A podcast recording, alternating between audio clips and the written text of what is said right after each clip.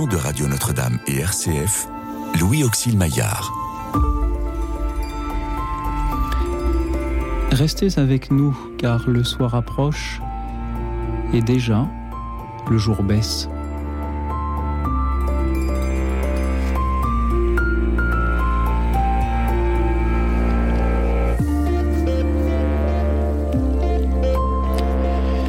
Bonsoir à toutes, bonsoir à tous, chers amis, chers auditeurs, à l'occasion de la journée mondiale du climat. Aujourd'hui, je vous invite à nous offrir vos pronostics. Comment imaginez-vous le monde dans 100 ans? À quoi ressemblera-t-il? Quels seront alors euh, les enjeux de nos descendants? À quoi ressemblera peut-être euh, l'Église, à quoi ressemblera notre pays, à quoi ressemblera le climat aussi, bien sûr. Dites-le nous en composant le 01 56 56 44 00. Et s'il est difficile de parler du monde dans sa complexité, parlez-nous d'un sujet, d'un domaine dans lequel vous avez une intuition, un pronostic ou une espérance à partager ce soir. Toujours donc au 01 56 56 44 00. Vous pouvez aussi nous suivre et réagir en direct sur la chaîne YouTube de Radio Notre-Dame. Et ce soir, pour euh, vous écouter et vous répondre s'il y a lieu, j'ai euh, la joie de recevoir deux observateurs avisés euh, de de ce monde qui évolue chaque jour sous nos yeux. Théo Moy, bonsoir. Bonsoir. Théo, vous êtes journaliste pour La Croix. Merci d'être avec nous euh, ce soir. Et nous allons euh, recevoir dans, quelques instants euh, notre amie Clotilde Brossolet, éditrice. Merci à elle qui, qui s'apprête à nous rejoindre. Théo Moy, comment avez-vous réagi lorsque je vous ai proposé pour ce soir ce thème? Quand, quand, vous me l'avez quand vous me l'avez communiqué, euh, j'ai commencé par me dire euh, oh c'est vraiment une question d'érudit, euh, il va falloir beaucoup réfléchir, soit une question d'érudit, soit une question de romancier. Mais après je me suis dit en fait c'est une question qu'on peut se poser très simplement et sûrement que la réponse en dira beaucoup sur nous-mêmes. Mm-hmm. Donc je me suis dit finalement que c'était une question très intime. Mais c'est pour ça aussi qu'on la pose à nos auditeurs et je suis sûr qu'ils qu'ils ont beaucoup d'idées. Et si j'ai pensé à choisir ce thème-là, euh, ce soir, c'est d'abord parce que euh, nous sommes dans le temps de l'Avent et c'est peut-être justement un bon moment pour euh, réfléchir à, l'espérance chrétienne. Et c'est aussi parce que c'est aujourd'hui la journée mondiale du climat. Théo je sais que le sujet climatique vous intéresse tout particulièrement. Pourquoi est-ce que c'est important d'avoir une journée mondiale pour se former et s'informer et témoigner au sujet de l'avenir du climat? Je pense que c'est important parce que c'est aussi euh, les, journées mondiales, il y en a, il y en a tout le temps. On, trouve ça toujours un peu répétitif. Il y a même une journée mondiale des journées mondiales. Une journée mondiale, voilà. Il y a celle des, chats noirs, des chats roux. Euh. je ne sais pas s'il y en a une des journalistes. S'il faut la créer, si elle n'existait pas encore, créons-la. Euh, mais c'est important parce que ces journées mondiales permettent aussi de mettre dans l'actualité des sujets au moment où ils ne le sont pas forcément. Et, et je trouve que se poser la question du climat sans être attaché à une actualité euh, souvent difficile, bah peut-être que ça nous permet de penser les choses un peu différemment, mhm. un peu plus calmement. Et euh, je trouve que c'est en tout cas l'opportunité de faire de belles émissions de radio euh, comme celle que j'ai, dont je l'espère nous avons ce ben, les auditeurs sont en train de nous la préparer, ils sont en train d'appeler au standard pour que l'émission soit belle.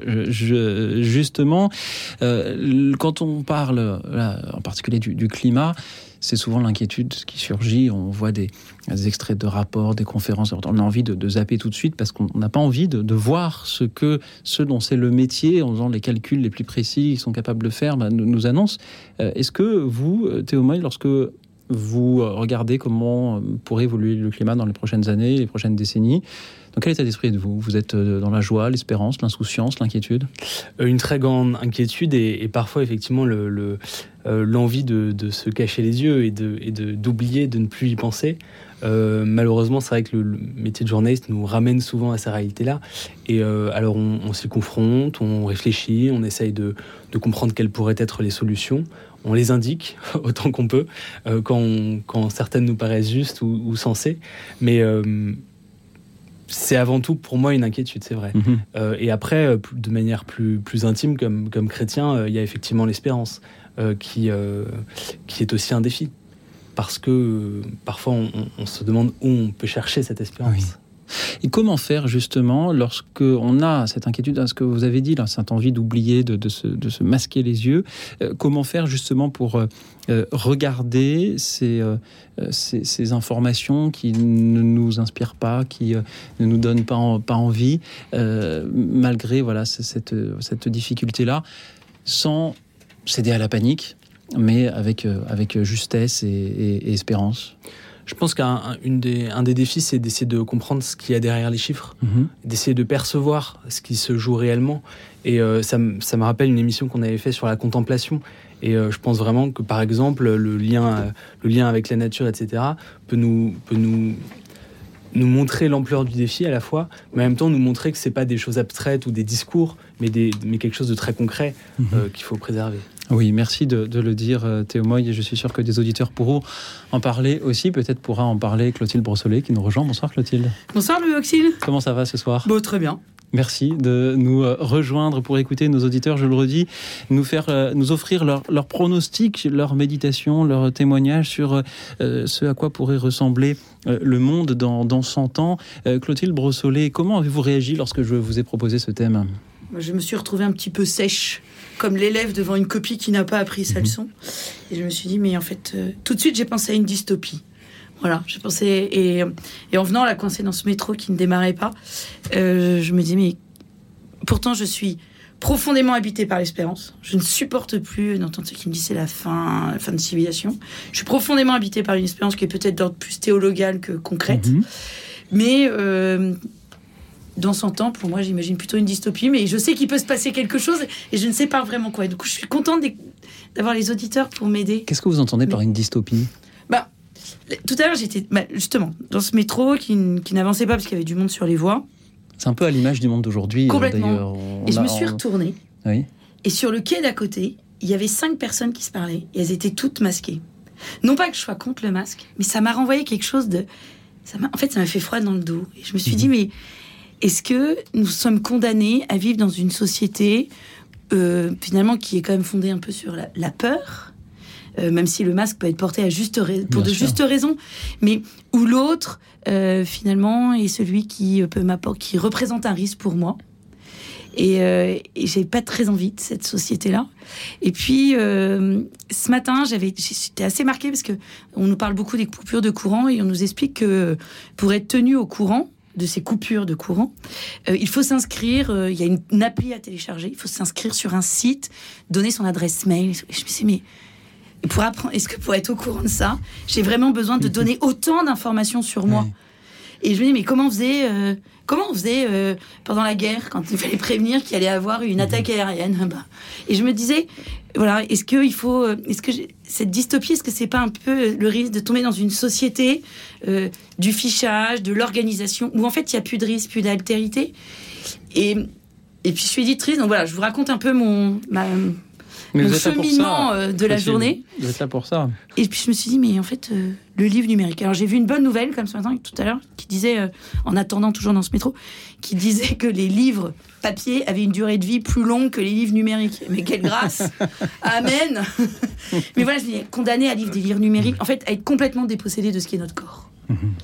voilà, être réduit à un algorithme et l'autre quand il est quand je ne peux pas le le sécuriser, il devient par un algorithme, il devient euh, un danger. Et voilà, donc c'était un peu, pour l'instant, je suis plutôt en mode dystopie.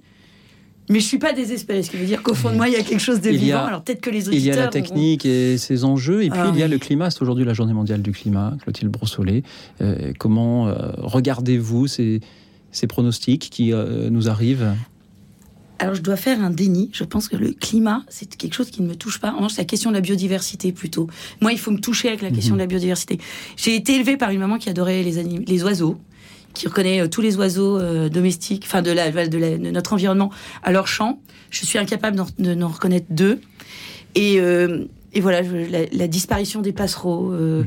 C'est que voilà, moi c'est la, la, question de la biodiversité, c'est certainement lié à l'éducation que j'ai reçue, à la sensibilité qui que cette éducation fait naître en moi.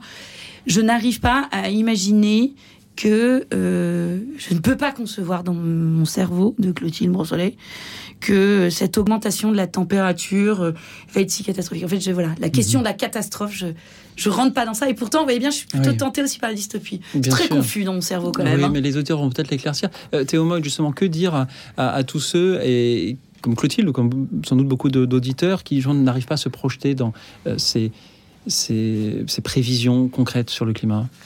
Bah, Leur dire qu'en fait, euh, il y a peu besoin de se projeter parce que c'est déjà présent. Mhm. En réalité, euh, des épisodes euh, climatiques extrêmes, des canicules de plus en plus longues, de plus en plus sévères, des sécheresses de plus en plus régulières, etc. C'est des choses qu'on vit déjà et, qui augurent de ce qu'en fait seront les, dérèglements climatiques à venir. Donc c'est pas... Enfin voilà, il faut, il faut observer. Mais effectivement, j'entends bien que la biodiversité soit quelque chose qui paraît plus concret. En même temps, on en parle beaucoup moins. Alors que le grand équilibre de la biodiversité, en fait, euh, est, pour nous euh, presque aussi important que les équilibres climatiques. Et mhm. puis, la biodiversité dépend aussi de l'équilibre climatique. Donc, Exactement. c'est lié. Alors, vous avez ainsi déjà abordé plusieurs des, facettes des témoignages possibles de nos auditeurs ce soir. Euh, la technique, l'évolution entre les rapports humains, le climat, la biodiversité. chers auditeurs, vous nous direz, vous aussi, comment vous imaginez le monde dans 100 ans. Mais se poser cette question, est-ce que c'est un peu manquer de confiance en la Providence oh, oh, oh, je, lis dans, je lis dans le serment sur la montagne qu'il faut qu'il faut pas trop se préoccuper de tout cela. Et ce soir, j'ai le culot de demander aux auditeurs, mais dans 100 ans, on sera, je pense que la plupart de nos auditeurs et nous en studio, on sera, on sera morts, à moins que des, révolutions euh, médicales. Ah, vu l'âge que j'ai, il vaut mieux. Voilà. Euh, et comment euh, est-ce que poser cette question, c'est en soi manquer de confiance en la Providence, Théo Je ne pense pas que la Providence soit désarmante pour, euh, pour les femmes et pour les hommes. Je pense qu'il y a certes la Providence, il y a aussi euh, dans, dans, dans, dans, la Bible, dans, dans, tous les textes qui sont importants pour nous, des, des, une forme de mission pour l'homme, pour l'humain, des notamment de préserver son environnement. Euh, et en fait, c'est pour dans 100 ans, mais c'est aussi mhm. tout de suite et maintenant. Donc, euh, je ne pense pas qu'il y ait une contradiction avec la Providence. Clotilde Non, je, crois qu'il faut avoir confiance dans la Providence. C'est sûr que aujourd'hui, les pronostics sont pas tout à fait ouverts sur l'avenir de notre société. Mais si on regarde l'histoire, j'ai enseigné l'histoire pendant quelques années, bah, la chute de l'Empire romain, euh, ça n'allait pas très bien au moment où l'Empire romain chute, mais émerge une autre civilisation qui est celle de la civilisation médiévale. Mhm. Euh, les, acquis de l'Antiquité intellectuelle euh, subsistent. Et, voilà, et en fait, c'est comme Dieu qui est maître de l'histoire. Donc c'est pour ça que je, j'ai confiance en Dieu, un peu moins dans les hommes, mais je me dis que mhm. on est tellement aimé par Dieu qu'il ne peut pas nous laisser tomber. Quoi.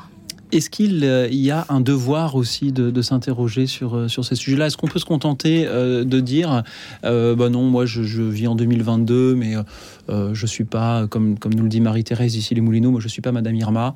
le sujet m'intéresse peu, je vis au jour le jour et je, je, ne me sens pas concerné par cet enjeu de préparer l'avenir, mon avenir ou, l'avenir de mes enfants ou des enfants des autres je pense pas qu'il y ait une responsabilité individuelle euh, des, humains euh, à chacun, euh, lui, s'interroger, élaborer mhm. des théories. Par contre, ceux qui pourraient peut-être plus penser dans 100 ans, c'est ceux, qui sont aux manettes.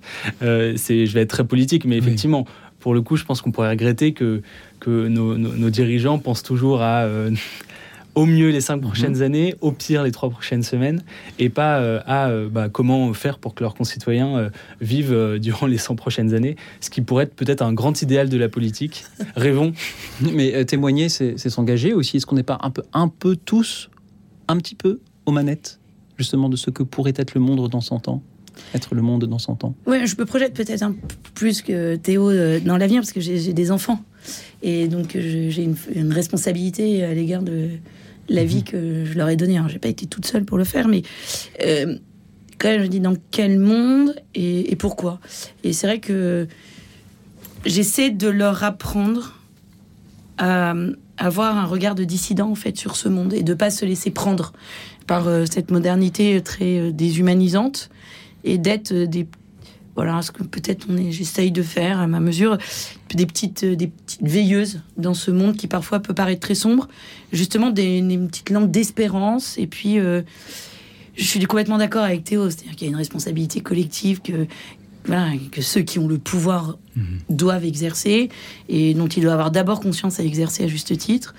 Mais euh, voilà, en, tant que parent, il y a quand même cette idée qu'il euh, faut que je puisse les regarder dans les yeux et leur dire oui. Euh, j'ai fait ce que j'ai voilà, j'ai fait ce que j'avais à faire. J'ai exercé ma responsabilité pour le monde dans lequel vous allez vivre. Jusqu'ici, tout cela n'est pas encore très optimiste. Est-ce qu'il y a, d'après vous, des choses qui iront mieux dans le monde en 2122 qu'en 2022 moi, je crois. Dit Clotilde, timidement.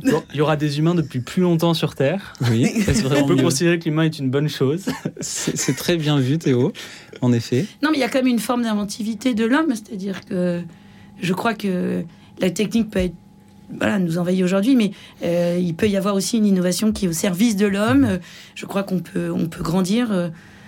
Moi, mon grand-père disait toujours euh, cette somme de souffrance qu'a connue l'humanité depuis l'homme préhistorique. Et, il me dit et depuis, on a inventé l'anesthésie générale. Et voilà, je trouve qu'il y a quelque chose de, mhm. de juste. pendant des siècles, plusieurs millénaires, les hommes ont souffert physiquement. Aujourd'hui, on sait opérer.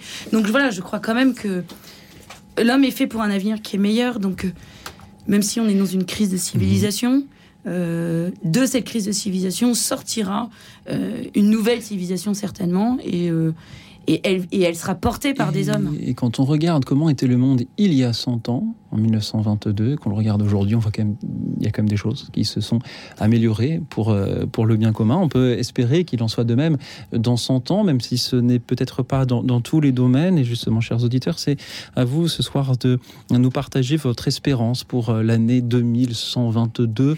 Euh, ce soir, dites-nous comment vous imaginez le monde dans 100 ans dans sa globalité ou peut-être sur des sujets plus précis? Comment imaginez-vous euh, dans 100 ans le climat ou la biodiversité? Comment imaginez-vous euh, l'Église? Comment imaginez-vous euh, les relations entre, entre nous? Comment imaginez-vous peut-être le monde sur, sur d'autres aspects? Et si vous n'avez vraiment pas la réponse à ces questions, je vous en propose une petite variante. À votre avis, en 2122, comment verra-t-on le monde d'aujourd'hui? Et vous en témoignez toujours au 01 56 56 44 00. Le 01 56 56 44 00. Moi, j'ai un pronostic pour le monde dans 100 ans, et ça, j'en suis pour le coup pratiquement certain. C'est que dans 100 ans, on écoutera toujours Jean-Sébastien Bach. Ça fait trois siècles qu'on l'écoute, je vois pas pourquoi ça s'arrêterait. Alors continuons avec ce premier concerto, concerto pour violon de Jean-Sébastien Bach. Écoute dans la nuit, une émission de RCF et Radio Notre-Dame.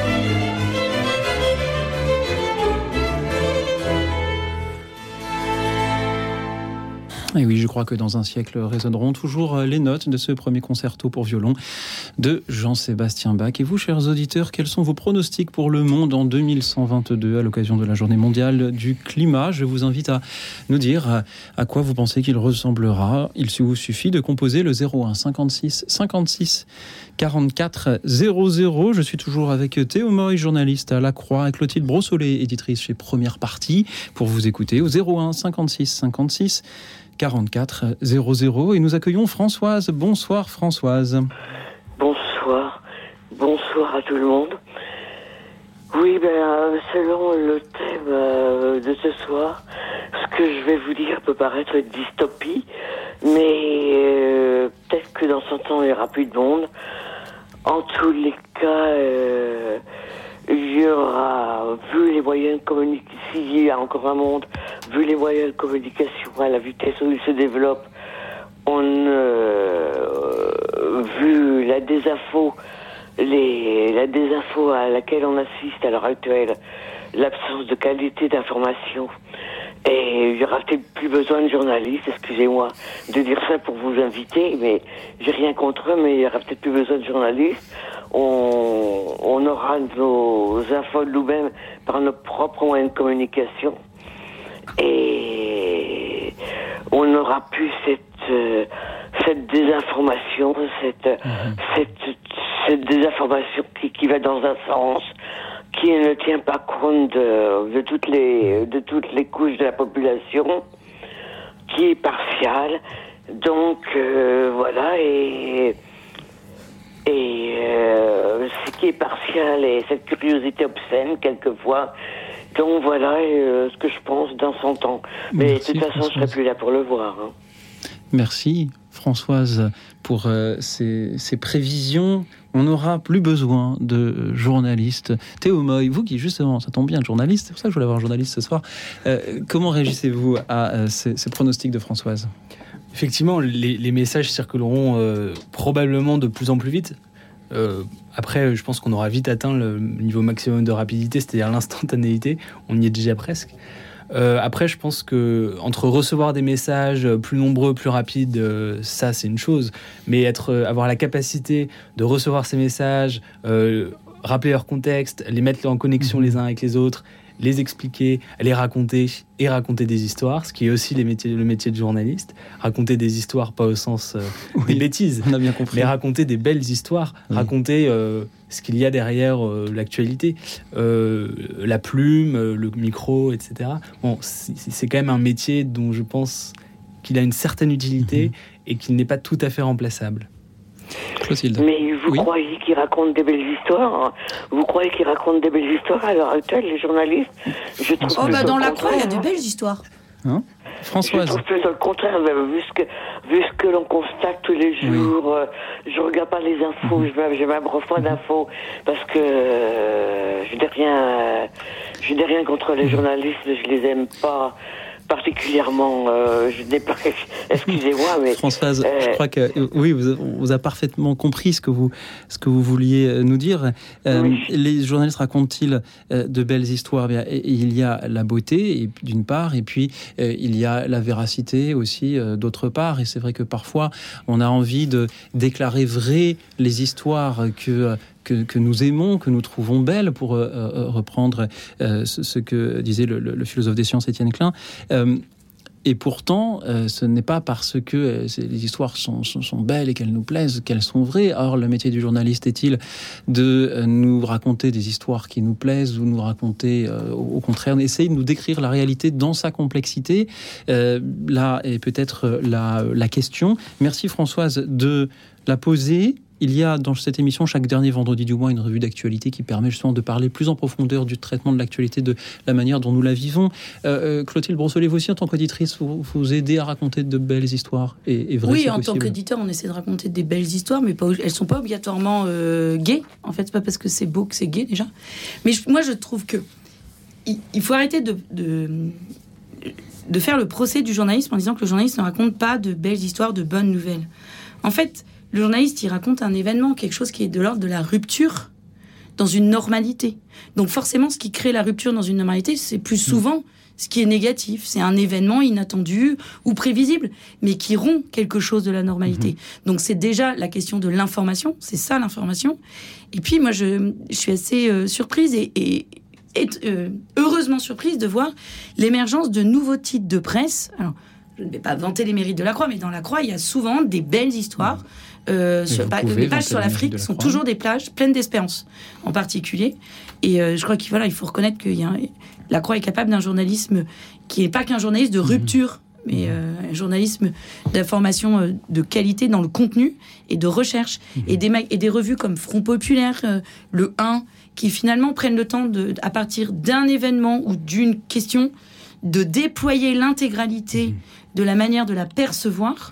Ce sont des revues qui réussissent aujourd'hui. Donc, je, crois que derrière le, témoignage de Françoise, il, y a une, grande interrogation à laquelle personne aujourd'hui n'a de réponse sur euh, justement la manière dont nous, dans 100 ans, nous nous informerons.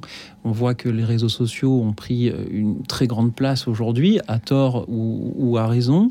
Et la, question peut-être qui se pose, c'est où en seront les algorithmes de, de Twitter, de Facebook, d'Instagram dans 100 ans, puisqu'aujourd'hui, ce sont eux euh, qui décident de la manière dont on met dans nos, esprits ce en quoi nous croyons. Et la, grande question est peut-être peut-être là. Aurons-nous dans son temps euh, l'esprit critique qu'il faut pour euh, affronter euh, la réalité encore une fois dans sa complexité, sans, céder au discours un, petit peu facile, un petit peu plaisant? J'ai bonne espérance, j'ai bon espoir que, oui, puisque l'éducation aussi se, développe, parce que l'esprit critique aussi, je, le crois, voilà, a tendance à, à, se, développer, s'installer euh, dans nos esprits. Théo Moïc, en tant que journaliste, qu'en dites-vous? Sur, sur l'évolution des réseaux sociaux, je pense qu'il y a quelque chose de très important qu'on voit de plus en plus. C'est une vraie transition de l'écrit à l'image. Mhm. Je trouve que les derniers réseaux qui ont été inventés, les dernières plateformes qui ont été inventées, inventées euh, mettent de plus en plus d'images et de moins en moins d'écrits. Je trouve qu'il y a un vrai tournant là qui se joue, c'est intéressant et c'est un peu effrayant parce que l'écrit euh, permet tout de même la nuance permet tout de même euh, la discussion. Mhm. Euh, peut-être qu'il y a quelque chose qui se joue là. Euh, l'image a quelque chose de, rapide, de parfois violent ou pas compréhensible. Mhm. il y a peut-être un sujet là-dessus. Mais je, redis ce que Françoise a dit. Hein, la question de ce soir, c'est vraiment comment imaginez-vous le monde dans 100 ans? Et Françoise nous dit, bien dans 100 ans, on n'aura plus besoin de journalistes. Nous serons tous des, informateurs sur les réseaux sociaux. Françoise, peut-être Avez-vous raison euh, Puissions-nous justement espérer que ce soit au service euh, de euh, ce qui est vrai, au service du, bien commun? On en reparle, si vous voulez, en 2122, avec, avec plaisir. En attendant, je vous propose d'écouter Pierre-Étienne. Bonsoir Pierre-Étienne. Bonsoir Gilles bonsoir à vos invités. C'est un passionnant sujet que celui que vous posez ce soir. mais moi, je voudrais juste m'arrêter au climat parce que sur comment voyez-vous le monde? Le monde dans son temps, euh, je pense que c'est très difficile de le voir parce qu'on n'a pas la même sens ou euh, la relativité du temps qui passe est différente selon les âges. Quand on est jeune, eh bien, une année, quand on a l'âge de deux ans, c'est très ce qui s'est passé, c'est lent. Pourquoi? Bah Parce que c'est la deuxième année de sa vie, c'est-à dire ce qui s'est passé est aussi long que ce qui s'est passé avant. Tandis quand on atteint mon âge, qui est plus que canonique maintenant, eh bien, euh, l'instant, c'est, c'est, c'est infinitésimal. Euh, donc, ce que je veux vous dire, c'est que s'il y a une seule chose qu'on puisse dire de comment sera, sera le monde dans son temps, c'est qu'on sera surpris. Parce que toutes les prévisions que l'on peut faire à cette échéance est impossible. Il y a trop de choses qui peuvent se passer, y compris dans le domaine climatique. Le réchauffement peut conduire à quelque chose de différent. De toute façon, il sera différent d'un endroit à l'autre. Donc, si on parle du climat, les variations du climat, il faut savoir de, on, de quel endroit on parle dans le monde. Euh, deuxièmement, euh, également, il y a des cycles et il y a des infracycles. Il y a des cycles très longs, puis il y a des cycles plus courts.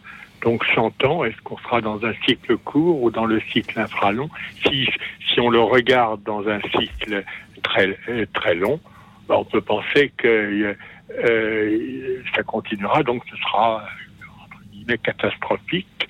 Mais qu'est-ce que ça entend C'est à, l'échelle de l'histoire du monde, c'est relativement court, même si on peut penser y a, s'approchant de la fin de ce monde, eh bien, est en cours à une accélération de l'évolution et que 100 ans, ça correspondra à 20 ans ou à 20 ans d'il y a plusieurs siècles.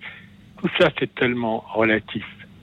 Et je voudrais uniquement nous rappeler dans l'Évangile que le Christ nous dit, regardez donc d'abord à, la journée qui passe, c'est-à-dire non pas à l'instant, mais euh, au moment, et sans essayer de, d'essayer de, de prévoir ou d'envisager, d'anticiper ce que l'on ne maîtrise absolument pas. Voilà. Merci. Pierre-Étienne. Pierre-Étienne. Un peu philosophique. Vous avez bien raison. Pierre-Étienne, les, auditeurs fidèles de cette émission euh, savent que euh, vous avez été euh, de longues années durant un élu local et, à ce titre, vous avez eu à, prendre des décisions qui parfois impactent la vie de, des administrés pour, pour plusieurs années, pour plusieurs décennies. Mais merci de, voilà, non, mais je dois ajouter que je n'ai pas simplement été un élu local qui s'est occupé d'un mhm. territoire, euh, parce que je m'en suis occupé de plusieurs d'ailleurs, car j'étais élu local et administrateur également de, de, de, grandes, de grandes villes. Mhm. Euh, ça a été une partie de ma vie, mais j'ai aussi euh, eu des, des, fonctions qui m'ont conduit à, à anticiper. J'ai été au commissariat général du plan, j'ai participé à la réalisation du, du sixième plan. Donc, euh, il y a des choses que, que, que j'ai faites dans ma vie qui m'ont permis de regarder l'avenir à long terme. Et, euh, donc, évidemment, j'ai réfléchi et j'ai été conduit à le faire euh, sur, pour s'arrêter uniquement au domaine climatique, avec en même temps une, une attention ou une expérience par mes études ou, ou le prisme qui était le mien à l'histoire, à l'histoire de passé. En d'autres mhm. termes, j'ai des souvenirs de ma tendre, plus tendre enfance qui me permettent de regarder quelle est cette euh, évolution. Mais, euh, mais quel que soit euh, ce que j'ai pu anticiper ou voir, ou sur, sur lequel réfléchir, ou même étudier, je me dis que finalement la surprise a toujours été grande. Donc, donc finalement, oui. on a tort, on a tort d'essayer de se mettre dans la tête que, mhm. attention, il va nous arriver ça parce que parce que c'est ce qu'on nous dit. Oui, mhm. c'est possible. Pierre-Étienne, euh, dans quel à quelle proportion Merci beaucoup de, de, vos magnifiques paroles ce soir. Et puis je suis très heureux d'avoir, dans une émission dont le thème est, d'imaginer l'avenir, un ancien du commissariat général au plan, puisque c'était justement euh, votre métier. Merci pour l'humilité dont euh, vous euh, témoignez ce soir. On va être surpris, il ne faut pas trop essayer de prévoir l'avenir. Peut-être que j'aurais dû demander aux auditeurs comment imaginez-vous le monde dans 5 minutes à 22h40. Comment sera-t-il? Mais Pierre-Étienne, ne croyez-vous pas qu'il y a une chose qui est d'essayer de, faire des pronostics, c'est de, prévoir et d'avoir raison, et une autre qui est d'imaginer pour se préparer, en sachant très bien que euh, cette imagination-là a ses limites? Oui, c'est-à-dire que, euh, effectivement, mais se préparer, euh, la, vigilance et la prudence, elle est, elle, n'est pas, s'il n'est pas nécessaire mhm. de d'anticiper pour se, préparer. La vigilance, elle, est, nécessaire, elle est même encore euh, inscrite dans, la Bible et dans, dans l'enseignement du Christ. Enfin, c'est constamment que et, mais malgré tout, quand il, euh, quand il, par exemple, il dit, il dit euh, à, ses, à ses apôtres, euh, mais euh, jetez les filets de ce côté-là, il dit, mais je n'y pense pas. dit Saint Pierre, mais non, mais on a passé toute la journée et on n'a rien pris. Alors, donc, on en est là. Pierre on en est là et on en est là pour tout. Merci beaucoup, Pierre-Étienne. Il n'est pas euh, nécessaire de, réussir pour persévérer, ni d'anticiper pour se préparer. Euh, en quelque sorte, je, vais méditer sur vos paroles en, écoutant Clotilde qui voudrait réagir. Oui. La question posée ce soir, c'est comment imaginer le monde dans 100 ans ah. et, et, je me pensais, je me, ça m'a replongé là en vous écoutant, euh, elle a revu que ma mère lisait dans les années 60 mhm. quand elle avait une dizaine d'années. Et, et je me disais, à cette époque-là, on imaginait le monde avec beaucoup d'optimisme. En fait, on était au lendemain de la guerre, c'était les 30 glorieuses. Et moi, je me souviens des revues qu'elle lisait, que je regardais quand j'étais petite, qui étaient pleines euh, de, vraiment de, de, rêves un peu fous. On vivrait sur la Lune, on aurait colonisé les planètes, la technique. Les femmes ne seraient plus derrière la cuisine parce que l'électroménager ferait tout. Donc voilà. Donc il y avait quelque chose de très optimiste. Et aujourd'hui, je sens quand même dans la discussion que nous avons depuis euh, quelques plus d'une demi-heure, c'est que nous sommes devenus pessimistes. Mais j'aimerais savoir, mais aussi quel est le monde dont nous rêvons. Oui. Et oui, ce n'est pas la même question. C'est ça, on ne peut pas imaginer, nous nous rêvons. Parce que là, du coup, on devient... On peut, on peut construire ce monde dans 100 ans à partir de rêves. possible et c'est une manière de voir si les auditeurs ont justement cet espoir-là. Pierre-Étienne, permettez-vous. Oui, euh, je, moi aussi j'ai connu ça euh, dans, ma jeunesse. Néanmoins, quand je suis en, charge de, justement de, de préparer le sixième, plan et, d'y penser, enfin d'y penser, d'y travailler.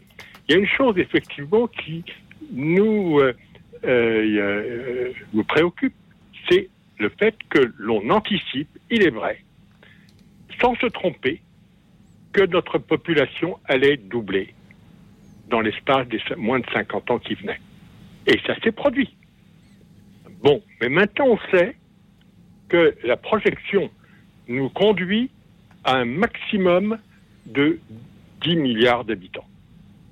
À partir de là, d'ores et déjà, vous avez la Chine qui perd 7 millions d'habitants par an. Vous avez euh, la Russie qui, euh, qui en perd un. Euh, vous avez bon d'autres au contraire.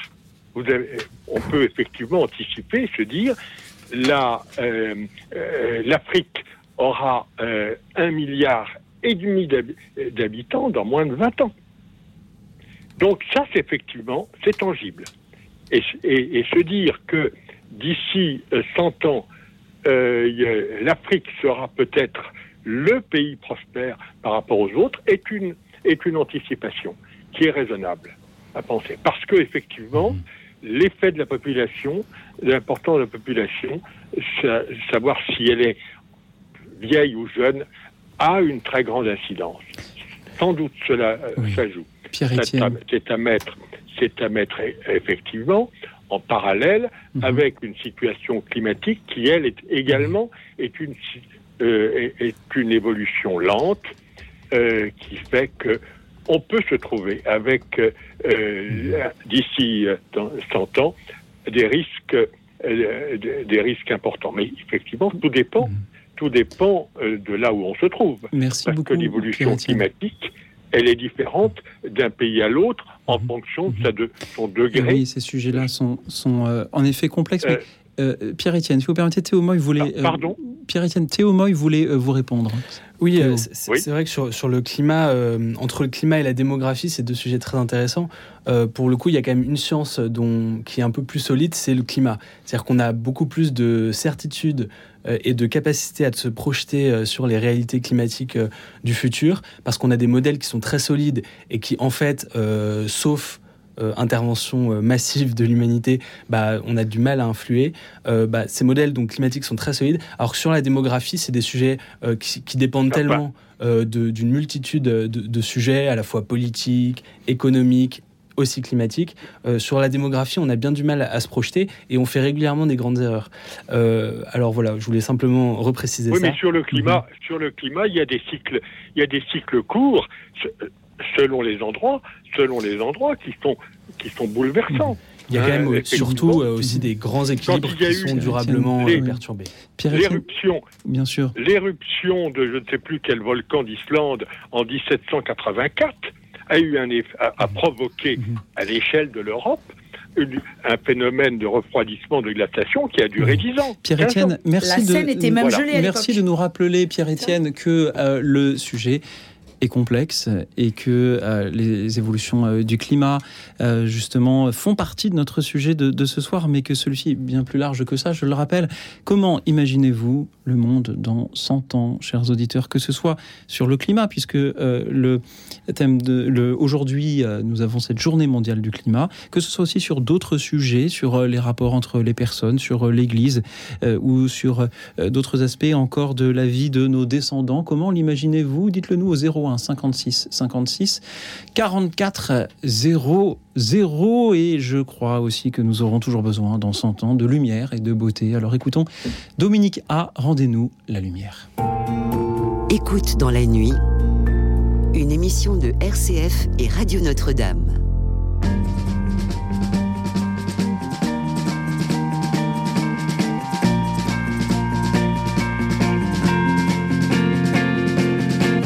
Voit des autoroutes, des hangars, des marchés, de grandes enseignes rouges et des parkings bondés. On voit des paysages qui ne ressemblent à rien, qui se ressemblent tous et qui n'ont pas de fin. Rendez-nous la lumière, rendez-nous la beauté. Le monde était si beau et nous l'avons gâché. Rendez-nous la lumière, rendez-nous la beauté. Si le monde était beau, nous l'avons gâché. On voit de pleins rayons de bêtes congelées, leur peur prête à mâcher par nos dents vermillons. On voit l'écriture blanche des années empilées. Tous les jours c'est dimanche, tous les jours c'est prier. Rendez-nous la lumière, rendez-nous la beauté. Le monde était si beau et nous l'avons caché. Rendez-nous la lumière, rendez-nous la beauté. Si le monde était beau, nous l'avons caché.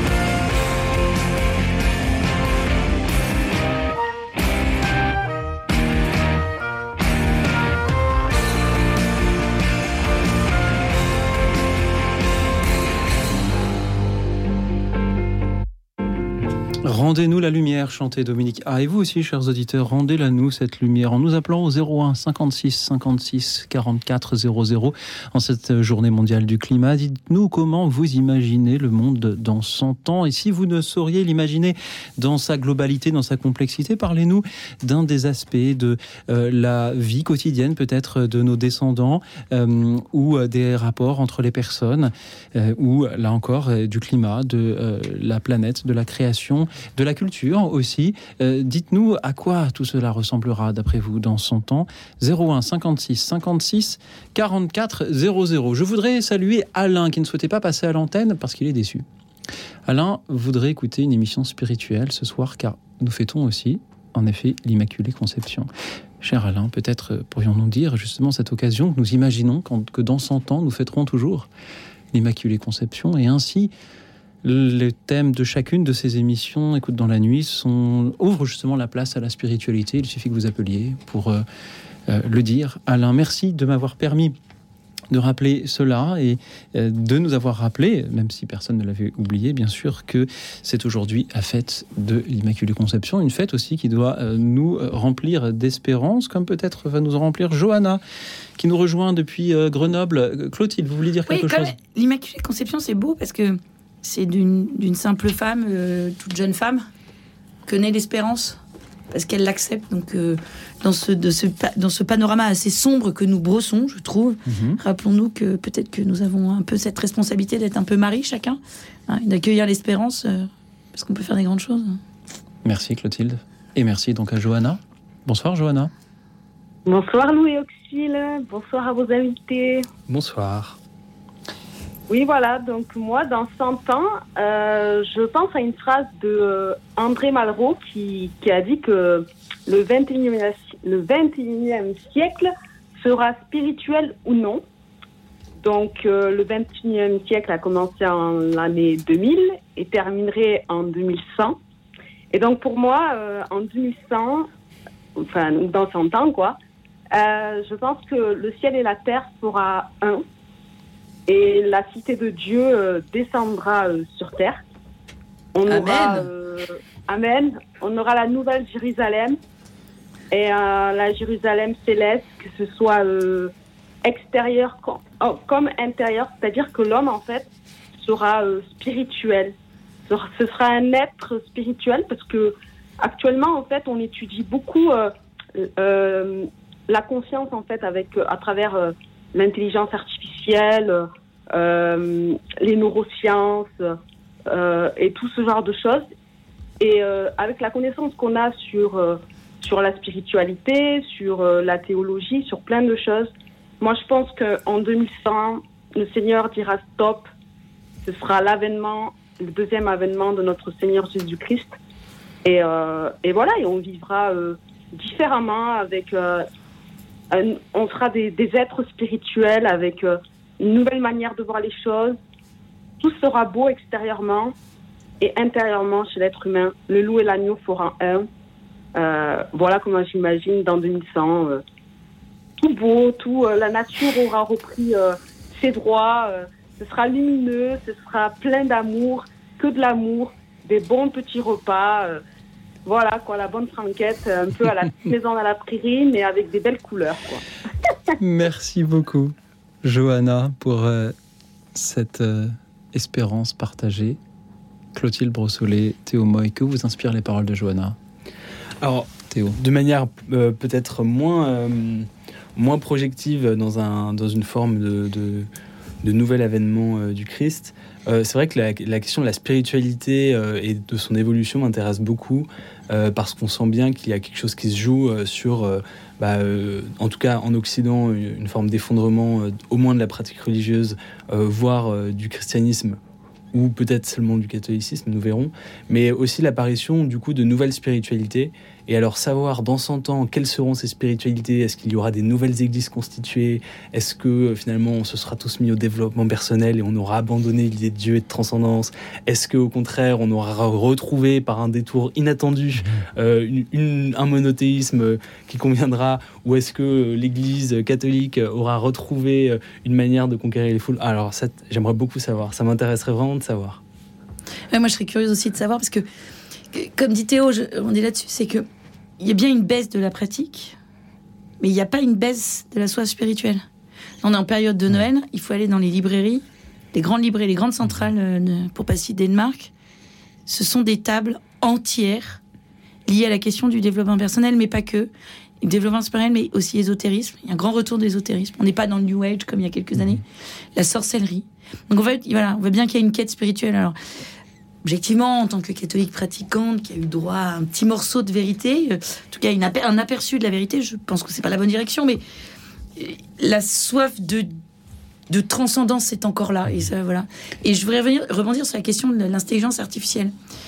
J'ai pas mal travaillé il y a quelque temps euh, sur la question de l'intelligence artificielle est ce que c'est que l'algorithme. Et, ça peut être à la fois désespérant, ce que j'ai dit en début d'émission, mais en travaillant avec des amis sur les enjeux anthropologiques, on se rend compte que l'intelligence artificielle, elle est profondément limitée.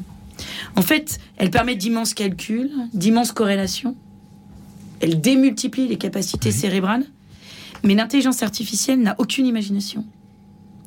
Elle, n'a, euh, elle est incapable de. Elle table sur une expérience qui est purement numérique, enfin, qui est liée aux chiffres.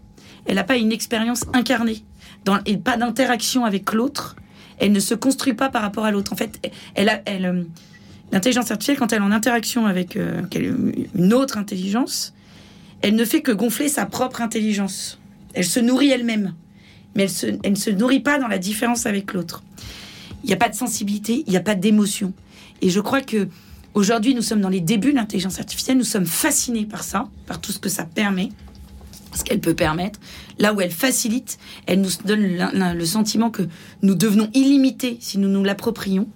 Mais je pense que un jour, nous la délaisserons parce qu'elle sera, nous en connaîtrons les mhm. limites et, elle nous, et nous reviendrons à notre nature humaine d'être incarnée, fragile, liée à l'altérité, constituée d'altérité, qui se frotte aux autres, et cela nous manquera. Et je crois que c'est aussi cette quête spirituelle, enfin, cette soif de spiritualité révèle que nous ne sommes pas que des algorithmes et qu'il y a en nous une espérance d'autre chose, une appétence pour mhm. autre chose. Donc je crois qu'il ne faut pas être totalement désespéré. Merci beaucoup Clotilde et merci à vous euh, Johanna. Vous nous avez décrit pour dans 100 ans un monde idéal, le paradis sur terre. Vous nous avez euh, cité le, le livre d'Isaïe, le, le, lion s'étendra près, près de l'agneau. Euh, Johanna, on sait bien que vous n'êtes pas angélique ni, ni, naïve, mais ce que vous nous dites peut-être, et vous me corrigerez si je me trompe, c'est qu'il faut avoir confiance tout simplement. Et un peu comme Pierre-Étienne tout à l'heure, il faut aussi savoir euh, vivre euh, au jour le jour et, faire euh, accomplir son, devoir d'État, aimer, servir son prochain, et qu'ainsi tout ira bien. Est-ce cela, Johanna? Absolument, absolument. Il faut avoir vraiment confiance. J'aime toujours réciter la phrase de, de Bernanos qui dit que la plus haute forme d'espérance, c'est le désespoir surmonté. Donc même si on, va traverser des, crises et des choses difficiles, il faut toujours garder l'espérance et on n'est pas loin de Noël. Et, euh, le Seigneur, ben, il, est, en nous, il, habite dans notre cœur, donc, euh, donc il est si proche, donc euh, ayons l'espérance. Et puis voilà, merci pour votre, belle émission en ce jour de la fête de Marie, en union de prière, et puis soyons dans la lumière en ce jour de, de fête de la lumière, de toute façon, c'est ça. Merci beaucoup, Johanna, pour euh, cette espérance partagée ce soir. Et merci à Pierre que nous accueillons depuis Nantes. Bonsoir, Pierre. Oui, bonsoir, Louis, bonsoir, les, invités. Alors, je, voulais donner une bonne nouvelle que, tout le monde connaît, mais je la redis quand même. Marie, elle est au ciel, elle est dans le monde spirituel, elle est, elle est avec tous ceux qu'on a aimés. Et elle s'occupe d'eux. Elle s'occupe d'eux tous les jours. Elle s'occupe d'eux. Et ça, c'est formidable, ça. Et je lui dis merci pour ça. Et puis, et puis, je voulais dire aussi que, eh bien, dans 100 ans, on, sera, on vivra dans la petite maison dans la prairie. la terre sera la petite maison dans la prairie. Et il y aura de la bonne franquette tous les jours, de la joie de vivre, des danses, des chants, de l'amour, beaucoup. Parce que l'être humain, il a de plus en plus besoin d'amour et de spiritualité et de transcendance. Et bonne nouvelle, les algorithmes n'ont pas d'imagination ils n'ont pas de, spiritualité. Donc, nous allons prendre les choses en main et nous allons imaginer, d'ailleurs c'est ce que nous faisons, mais nous allons imaginer le meilleur que nous souhaitons et nous allons le mettre en pratique. Et peut-être, je l'espère, que eh bien, euh, le, souhait de Dieu euh, sera là et que, que, la Terre sera un paradis terrestre. Merci. Pierre, je crois que vous vouliez aussi nous partager une information entendue. Ah oui, deux, deux, deux, informations. Alors oui, enfin une information entendue. La première, c'est que parce qu'on parle du climat. Alors le climat, tout va mal, le climat, tout va mal. Mais euh, la couche d'ozone, on en a tous entendu parler. Eh ben, j'ai entendu une information sur une radio très connue que je ne souhaite pas dire, mais très connue avec des journalistes sérieux, qui, qui ont dit que la couche d'ozone a rétréci de moitié. Elle a rétréci de moitié. Elle n'est pas complètement résorbée, mais elle a rétréci de moitié. Pierre, moi je trouve que c'est oui. C'est le trou dans la couche d'ozone qui s'est résorbé, pas la couche d'ozone en elle-même. Non, non, le trou, le trou, oui, le trou. Oui, le trou de la couche d'ozone a, réduit de moitié. C'est-à-dire que c'est une bonne nouvelle quand même. Mhm. On y a gagné. Merci Pierre de nous rappeler qu'il y a des bonnes nouvelles. Et si je cite eh le, communiqué de, le communiqué de euh, la NASA, le trou dans la couche d'ozone au-dessus de l'Antarctique a atteint une superficie de 8,9 millions de miles carrés. Cette zone appauvrie de la couche d'ozone au-dessus du pôle sud était légèrement plus petite que l'année dernière et globalement a poursuivi la tendance générale à la baisse de ces dernières années. Alors, encore une fois, ces sujets sont complexes, mais merci Pierre de nous dire qu'il y a en effet de, euh, bonnes nouvelles. Euh, voilà, vous, vous lisez un extrait de l'article de Weekend demain, un média pour changer d'époque. Et à votre tour, chers auditeurs, je vous propose de changer d'époque. Dites-nous comment vous imaginez le monde dans 100 ans. Et s'il est difficile de l'imaginer dans sa complexité, dans sa globalité, globalité parlez-nous d'une question, d'un sujet, d'un enjeu. Euh, à quoi ressemblera-t-il dans 100 ans? Quel est votre pronostic sur euh, le climat ou la biodiversité, puisque c'est aujourd'hui la journée mondiale du climat? Quel est votre pronostic euh, sur notre dévotion à Marie, puisque c'est aujourd'hui la fête de l'Immaculée Conception, sur l'Église, sur la famille, sur la manière dont nous interagirons les uns avec les autres. Vous nous en témoignez en composant donc le 01 56 56 44 00. Et vous pouvez aussi nous suivre et réagir en direct sur la chaîne YouTube de Radio Notre-Dame. Désolé pour les algorithmes, encore une fois. Où je salue Valérie, Angeline, Christian, Jean-Michel et vous tous. Merci pour vos messages. C'est assez amusant de vous lire, euh, vous parler euh, les uns aux autres dans, dans le chat qui s'y trouve. Merci à vous tous. On se retrouve dans un instant.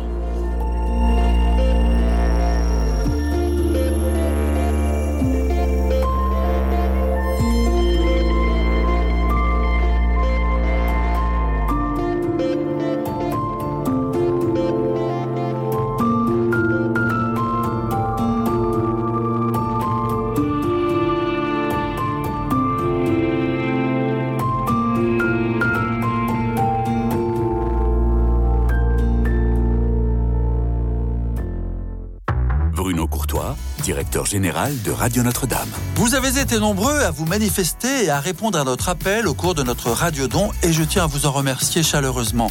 Mais ce n'est pas fini, notre action continue hors antenne et je m'adresse à tous les auditeurs qui n'ont pas eu le temps de se manifester. Vous pouvez encore envoyer vos dons au 6 boulevard Edgar Quinet, à Paris dans le 14e et sur notre site internet bien sûr. Merci.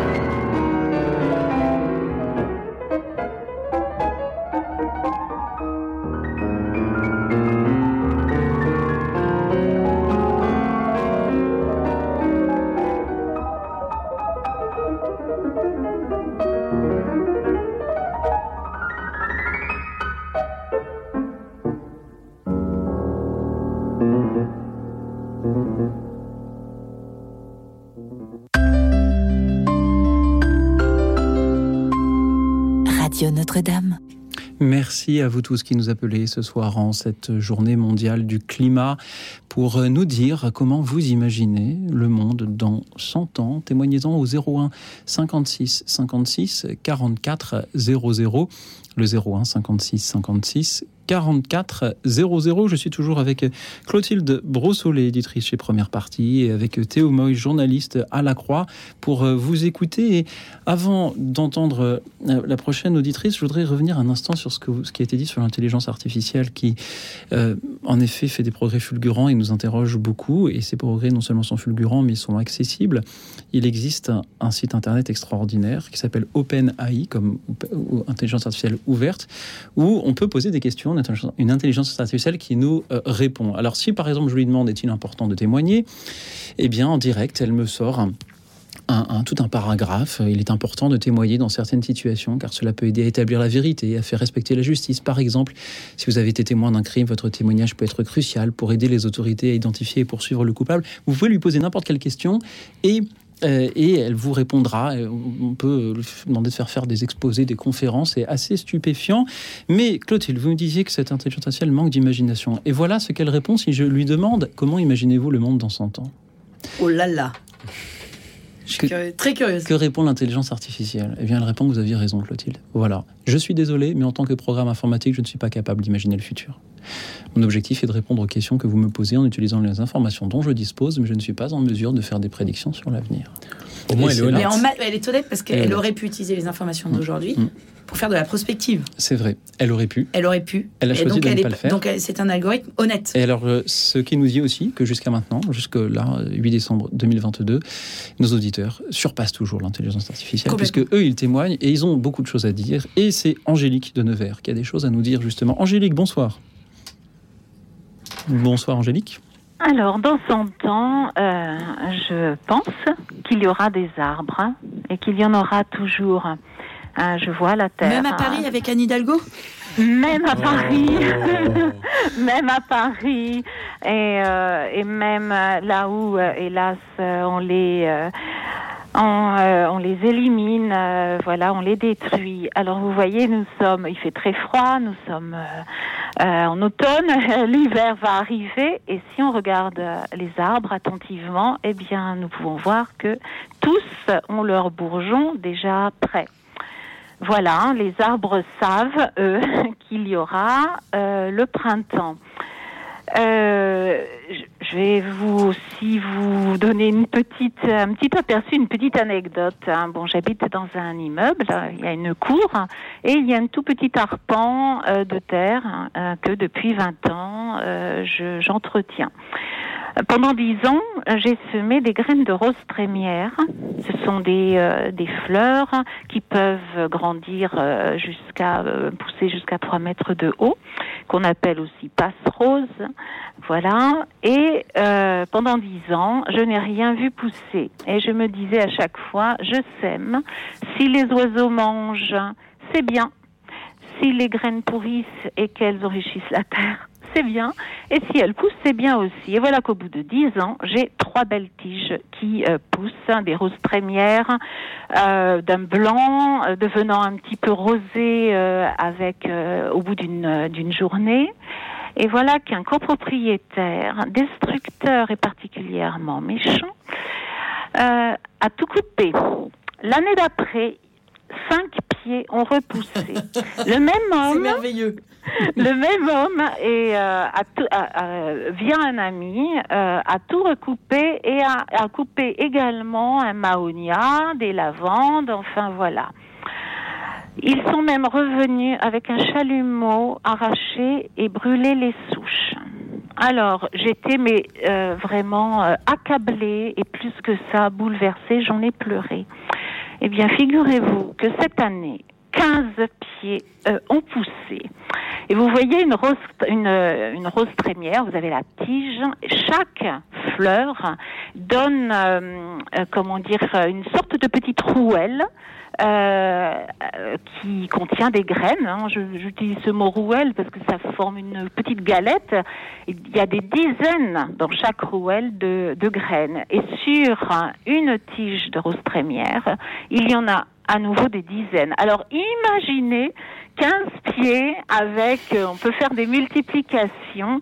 Euh, ce jour-là, je me suis dit, eh bien voilà, euh, quoi que ces hommes aient fait, eh bien, les roses trémières se sont accrochées et euh, ont trouvé moyen de repousser, ainsi d'ailleurs que le, le, mahonia. Donc voilà, vous voyez, je me dis que l'arbre a été premier, enfin l'un des euh, premiers dans la création. Euh, il a une, intelligence plus ancienne, puis je trouve plus grande que celle de l'homme. Euh, bon, j'ai en tête les, mots de la Genèse, euh, la terre qui, euh, qui verdit, les arbres qui donnent selon leur espèce leurs fruits qui contiennent leurs semences. Donc voilà, je sais que Enfin, je sais, je, dans mon cœur, je sais que dans 100 ans, il y aura des arbres. Et vous voyez, il y a une parole de, je crois que dans, de la Bible, mais je ne sais plus dans quel livre elle se trouve, qui dit que l'homme est l'arbre du champ. Eh bien, écoutez, je me dis que l'homme aujourd'hui, eh bien, il a à apprendre de la sagesse des arbres. Merci, Angélique. Dans 100 ans, et vos voisins ne seront plus là, mais les roses trémières seront toujours roses. Moi, je me dis qu'il faut être très malheureux pour aller couper des roses trémières, en fait. À la rigueur, un arbre, on peut comprendre que les racines détruisent les murs, mais des roses trémières, en quoi c'est dangereux, c'est gênant. Et donc, je me dis qu'il faut être très malheureux. Et moi, j'avais envie de vous suggérer, je pense que c'est quelqu'un qui est très malheureux parce qu'il aimerait bien avoir des roses trémières chez lui. Alors offrez-lui des fleurs. Déposez des fleurs devant sa porte régulièrement. Vous verrez peut-être que vous allez l'avoir à l'usure. Mais écoutez, les fameuses roses, pour que ça dure. Ah oui, elles poussent, elles poussent sous ses fenêtres puisque nous avons une cour commune. Hein, bah, Mettez-les sur, ce, euh, sur ce paillasson.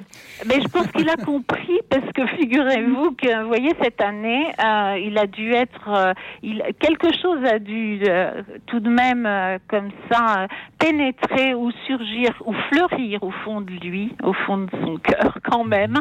il n'y a pas eu de saccage voilà, et donc je me dis que si c'est possible chez cet homme, ça peut être possible chez mhm. d'autres qui, euh, qui détruisent.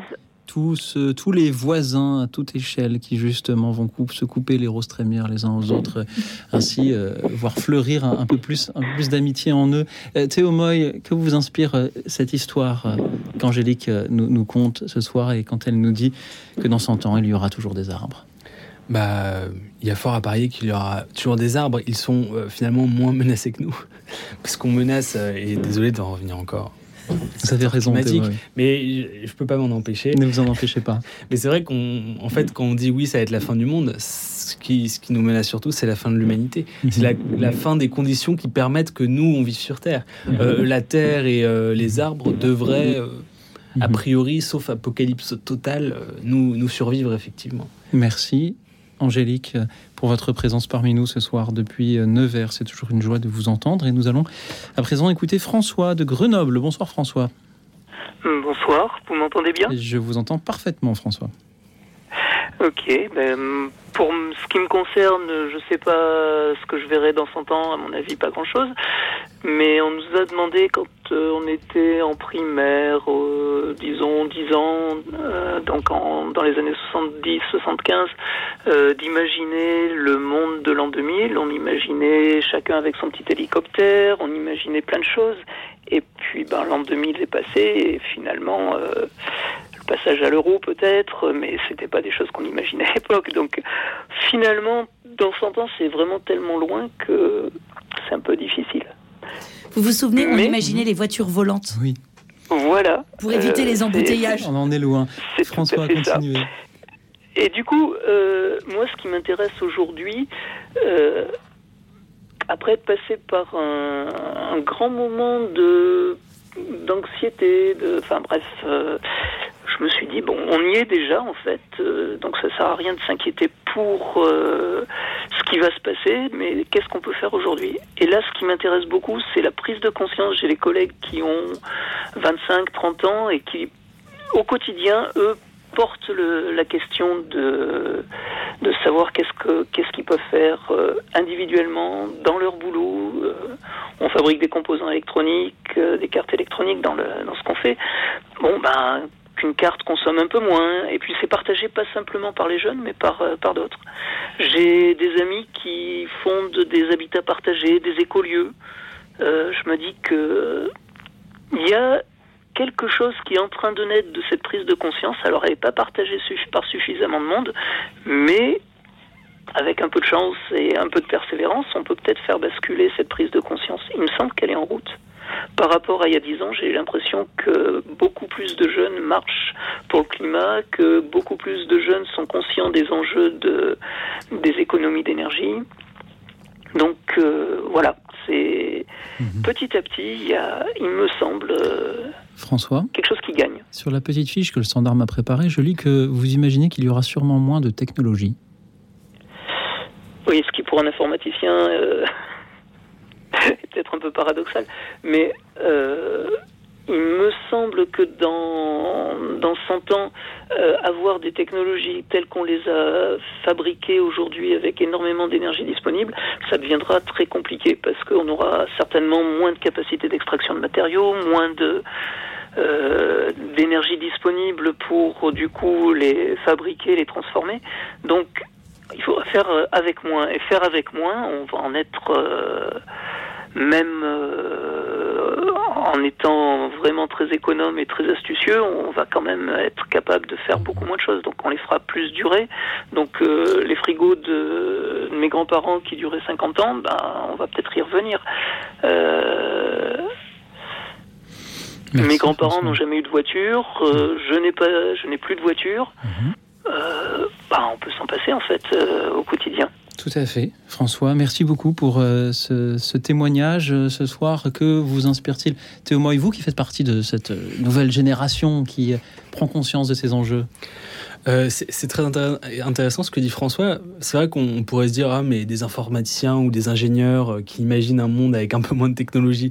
Mais en fait, c'est très intéressant de constater que c'est souvent dans ces milieux-là où on, où vit euh, et on connaît intimement et, de manière très fine et de manière bien plus importante que nous ici tous ces sujets, la manière dont fonctionnent ces technologies, tout ce qu'elles effectivement tout ce qu'elles nécessitent. Bah, c'est dans ces milieux-là que peuvent naître aussi des sentiments écologiques et un, un souci pour pour l'avenir. Ça c'est c'est toujours quelque chose qui m'interpelle beaucoup et François à Grenoble on est un très très bon exemple pour nous ce soir. Clotilde, êtes-vous inspirée par ce qui vient d'être dit? Euh, Pas particulièrement inspirée, je suis plutôt heureuse de ce que je viens d'entendre. non, mais c'est ce que je trouve intéressant, c'est que voilà, c'est que si ceux qui travaillent dans ces milieux euh, de la, du déploiement de la haute technologie imaginent que le monde de demain sera un monde avec moins de technologie, c'est bien dire qu'il y a une il y a déjà un sentiment de, une, voilà, un sentiment de responsabilité sur ce qui, est ce qui est créé. On parle toujours de la responsabilité de l'ingénieur. Voilà, et ça, je trouve que c'est plutôt euh, encourageant. Et, euh, et, autre chose, c'est toujours la question de l'équilibre, en fait. J'ai du mal à imaginer qu'il faille se priver totalement de la technique. Euh, voilà, moi, j'ai pas envie de laver mon linge à la main, soyons honnêtes. Mon lave-vaisselle actuellement est en panne. Euh, franchement, je peste tous les soirs. voilà, il y a quand même. D'ailleurs, j'utilise plus d'eau en faisant ma vaisselle qu'en faisant de la vaisselle. Ça, c'est aussi. Ça me donne une bonne conscience pour que le lave-vaisselle revienne plus vite à la maison. Mais c'est en effet euh, une question d'équilibre. C'est voilà, c'est la question d'équilibre. C'est à quel moment ce que je crée, mhm. ce que nous créons collectivement en société, euh, crée, voilà, favorise plus d'inconvénients. Euh, merci beaucoup, Clotilde. Merci à vous, François, d'avoir été avec nous depuis Grenoble pour nous dire que vous imaginez dans 100 ans un monde avec moins de technologies ou une place plus ajustée pour ces technologies. Nous allons à présent écouter Marie qui nous appelle depuis les rives de l'Indre. Bonsoir Marie. Bonsoir. Mais je ne pense pas du tout, je vais déjà dire que je ne pense pas du tout euh, que, euh, comme vient de dire ce monsieur euh, qui est dans la technologie, qu'il y en aura moins. Je crois au contraire que mais c'est une parole d'élite de penser qu'il y aura, aura moins. Et l'élite est quand même euh, moins nombreuse que la non-élite. Moi, je pense que dans 100 ans, il y aura deux couches de société et que l'élite aura réussi à, à, se reproduire suffisamment, c'est-à-dire tous ceux qui seront maîtres de la technologie auront réussi à se reproduire suffisamment pour avoir une couche de société de, de maîtres Mhm. Et puis, il y aura ceux qui n'auront pas réussi à suivre, soit parce qu'ils n'ont pas le QI suffisant ou pas, ou pas comme ça, qui sont là pour gratter la terre, quoi. Et il y aura ces deux couches de société qui ne se pénétreront pas l'une l'autre. Les uns serviront les autres pour que quand même les choses réelles se fassent. Et il y aura la couche de société d'élite. Ils se débrouilleront pour que si jamais dans cette élite il y en avait qui soient un petit peu pas assez à la hauteur on les élimine en douceur en prétendant qu'il faudra qu'ils soient euh, bien dans leur peau. S'ils n'y sont pas, il vaut mieux disparaître. Euh, les autres, on s'en occupera pas pourvu qu'ils fassent le boulot. Et, voilà. Et moi, je pense qu'il y aura toujours euh, la technologie. C'est quand même rentrer, comme a dit Madame, dans nos mœurs. On ne mhm. pourra pas s'en passer, mais comme on ne pourra pas extraire suffisamment de choses pour pouvoir se la procurer, elle ne bénéficiera qu'à une élite. Marie. Il n'y aura plus de spiritualité. Moi, je pense qu'il n'y aura plus aucune des religions, ni l'islam, ni le, ni le christianisme, parce qu'on on sera trop satisfait d'avoir autre chose. Et puis voilà, mhm. la spiritualité n'aura plus l'intérêt. Marie, puis-je vous poser une question? Vous parlez d'élite aujourd'hui et de non-élite. Qu'est-ce qui définit À quel moment est-ce qu'on fait partie de l'élite À quel moment est-ce qu'on n'en fait pas partie? On fait partie de l'élite quand, on, quand le monde vous appartient, quand on est maître du monde et qu'on prend les décisions. Mhm. et on n'est pas parti de l'élite quand, euh, pour X raisons, ça peut être pour des raisons très diverses, euh, eh ben, on n'a pas la parole. Mhm. Alors, par exemple, un, vous voyez, Marie, moi, ce qui, ce qui m'interpelle dans ce que vous nous dites, c'est le, le, côté peut-être un petit peu euh, manichéen que, pour ma part, j'essaye de, de, ne pas avoir. Et vous parlez d'élite et de, non-élite. Et je me dis, mais par exemple, un, ancien parlementaire qui a été député, qui a voté des lois, mais qui est revenu à une vie civile où, où, mène euh, de nouveau son devoir d'État et son emploi et qui ne prend plus de décisions, est-ce qu'il fait partie de l'élite ou est-ce qu'il n'en fait pas partie? Moi, c'est la question que je me pose. Parfois, je reçois des mails d'auditeurs me disant, là aussi, il fait partie de l'élite, mais, mais moi, je gagne moins que le salaire moyen des Français et j'ai une petite émission de radio et parce que je parle dans un micro, certains imaginent que je ferai partie de l'élite. Alors, je ne sais plus. Est-ce que j'en fais partie Est-ce que j'en fais pas partie? Je me le demande. Marie, Marie, en revanche, ce, là où votre euh, euh, pronostic sur le monde dans son temps m'interpelle, c'est qu'en effet, avec le développement de ces technologies, on a peur et il y a des études prospectives qui le, prédisent aussi un petit peu, euh, c'est qu'il y ait d'un côté ceux qui maîtrisent les moyens techniques permettant de mettre en relation les personnes, l'intelligence artificielle, les réseaux sociaux, et de l'autre, des personnes qui seraient cantonnées à à, des emplois qui ne pourraient être remplacés par des robots, comme euh, l'assistance euh, les, dans le médical, dans l'aide à domicile, euh, etc. et avec effectivement une, disparition des professions intermédiaires et, des classes moyennes. Et ça, effectivement, cela s'appuie peut-être sur, voilà, sur, des choses un, peu plus, un peu plus solides. Et, mais c'est là peut-être qu'il faut veiller, ce qui est toujours un, une capacité d'ascenseur social, un minimum de redistribution de, richesses. Marie, merci beaucoup euh, d'être avec nous. Peut-être que nos invités aimeraient réagir à ce que vous avez dit. Théo Moy. Je, ne suis pas d'accord avec notre auditrice dans le sens où je ne pense pas qu'il est inéluctable qu'il y ait ainsi une fracture entre une élite euh, technophile et une non-élite euh, qui serait revenue à un stade très, très ancien de, d'esclavagisme, finalement, quasiment. par contre, effectivement, je, crains que euh, dans ces projets euh, de euh, connexion toujours plus importante, de d'assistance par des robots, une partie des intellectuels bâtissent le projet pour eux d'une extraction du monde mhm. et d'une plus tant pas pour dominer le monde, mais pour s'en protéger. Et on mhm. pourrait voir apparaître des nouvelles citadelles euh, où en fait on n'accepte mhm. pas le kidam, etc. Euh, c'est plus des formes de séparatisme finalement euh, mhm. de quelques élites, plus qu'un monde manichéen.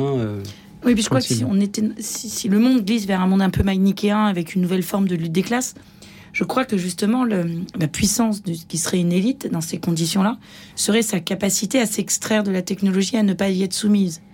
C'est-à-dire qu'elle utiliserait la, la, technologie pour se dépasser elle-même, pour dépasser sa condition limitée, d'être humain, mais euh, elle saurait, elle aurait la maîtrise de la technologie, des algorithmes en particulier, et donc elle saurait s'en extraire quand ça l'intéresse. Alors que je pense que justement, aujourd'hui, le nouveau prolétariat, si on glisse dans mhm. ce monde-là, c'est un prolétariat qui sera totalement soumis à la technique, qui le dépassera. Donc elle sera, il pourrait être exclu de certains métiers, mais en revanche, il sera noyé dans le mhm. monde de la data en est devenant une data lui-même.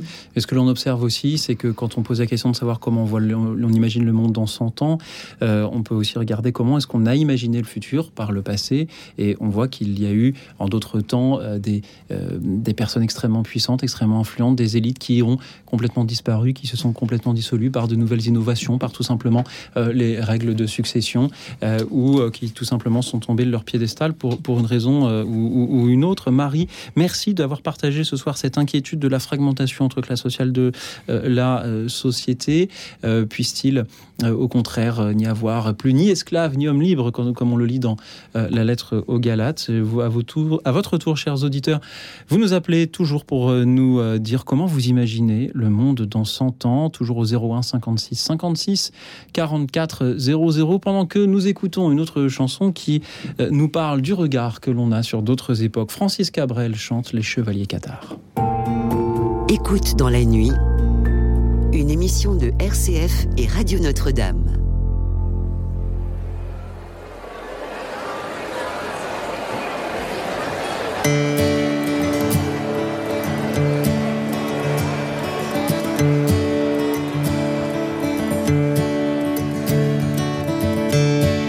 Les chevaliers cathares pleurent doucement Au bord de l'autoroute, quand le soir descend. Comme une dernière insulte, comme un dernier tourment. Au milieu du tumulte, en robe de ciment.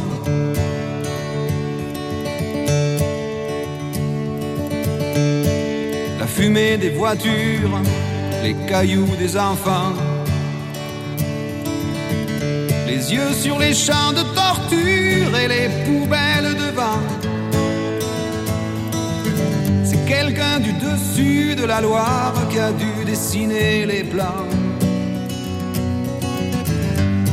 Il a oublié sur la robe les taches de sang.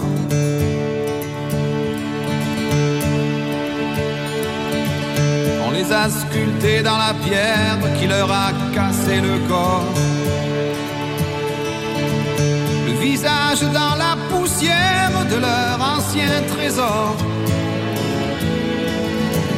Sur le grand panneau de lumière, raconter aussi leur mort. Les chevaliers cathares y pensent encore.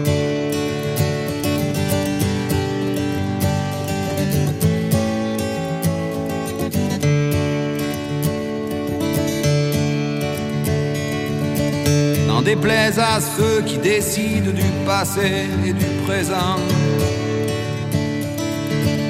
Ils n'ont que sept siècles d'histoire, ils sont toujours vivants. J'entends toujours le bruit des armes et je vois encore souvent des flammes qui lèchent des murs et des charniers géants.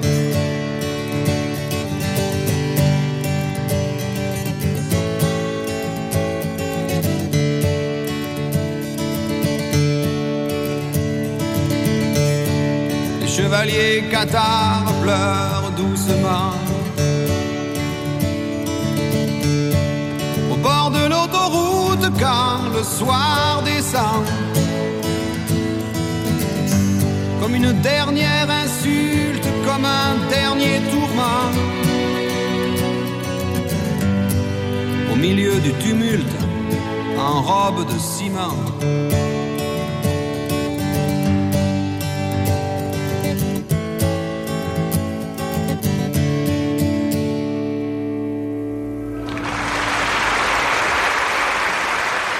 Nous écoutions Francis Cabrel et son regard sur euh, la manière dont nous voyons notre propre histoire euh, aujourd'hui. Et dans 100 ans, chers auditeurs, à quoi ressemblera le monde d'après vous? Vous y répondez en composant le 01 56 56 44 00. Et s'il est difficile euh, d'appréhender ce monde dans sa globalité, dans sa complexité. Faites-nous un pronostic sur une de ces facettes, toujours au 01 56 56 44 00. Nous nous dirigeons à présent vers Noisy-le-Grand, d'où nous appelle Édouard. Bonsoir Édouard. Bonsoir. Bon. En fait, euh, c'est pas. Bon, je sais pas, la dame a du mal noter le nom parce que mon ah, nom, c'est pas Edouard, c'est Edmond. Edmond, pardon, Edmond. Allez-y, Edmond pas de souci. Donc moi j'appelais pour dire que bon, moi je fais pas de prévision, j'ai pas la moindre, euh, je prévois même pas pour la semaine prochaine. Mais euh, par contre, bon, si on peut exprimer un souhait, un espoir, euh, je pense, j'ai cru comprendre que c'est aussi un peu le, le, but du jeu. moi, mon idée, comme je le disais à la dame, c'est que en fait la religion, enfin principalement d'ailleurs cette religion dont, dont, vous êtes un des un, des représentants, le monothéisme que moi j'appelle judéo-islam, puisque je mets dans, dans un seul bloc, je considère que c'est un seul bloc, le judaïsme le christianisme et l'islam, et donc j'appelle ça le judéo-islam, le monothéisme d'origine arabe, euh, en fait, aura disparu à cette époque-là et depuis longtemps, que ce sera plus qu'un, à mon avis, un très mauvais souvenir. Euh, pour revenir sur ce qui a été dit dans, tout à l'heure dans l'émission, il y a eu la, la dame invitée a dit que euh, la religion, enfin, c'est une idée, d'ailleurs c'est une idée reçue, c'est qu'on entend répéter ça sans arrêt, que la pratique de la religion, la religion, ce, le, ce monothéisme disparaît. C'est totalement faux. Quand on regarde les statistiques au niveau mondial, les athées comme moi, on est à peine dans les 15%. Le, le, judaïsme, enfin le judaïsme c'est rien du tout, mais enfin le christianisme et l'islam euh, qu'on qu ensemble, ça fait facilement facilement 80-85% de la population mondiale quand, quand on regarde les, études d'opinion sur ce sujet dans le monde. On est une petite minorité. Alors en France, c'est vrai qu'on a l'air d'être plus nombreux, mais en réalité pas vraiment, puisque quand on fait des statistiques en France des études d'opinion, ça, plus de 50% des gens continuent à dire qu'ils ont la foi, continuent à dire qu'ils croient en Dieu. En réalité, euh, être athée, être monothéiste, c'est être une toute petite minorité, 15% dans le monde, et en France, je suis même pas sûr qu'on soit la majorité, qu'on soit à 50%. Euh, et, et, principalement, d'ailleurs, euh, tout ça, c'est à cause, en fait, il y a une remontée, même il y a une grande remontée par rapport au 19e siècle, où il y avait eu, entre la Révolution française et la fin du 19e siècle, il y avait une grande, un grand effondrement, effectivement, de la religion, mais euh, jusqu'à jusque dans les années 60, 70. Mais depuis, avec la locomotive islam, de, depuis, depuis qu'il y a eu des révolutions islamiques, etc., qui servent de locomotive, de moteur ascensionnel, à laquelle l'Église catholique s'est raccrochée d'ailleurs, hein. tout ce système religieux reprend une puissance euh, phénoménale. Alors d'ailleurs, la dame, elle disait dans les librairies, mais vous allez au, forum, à, la Snack Forum.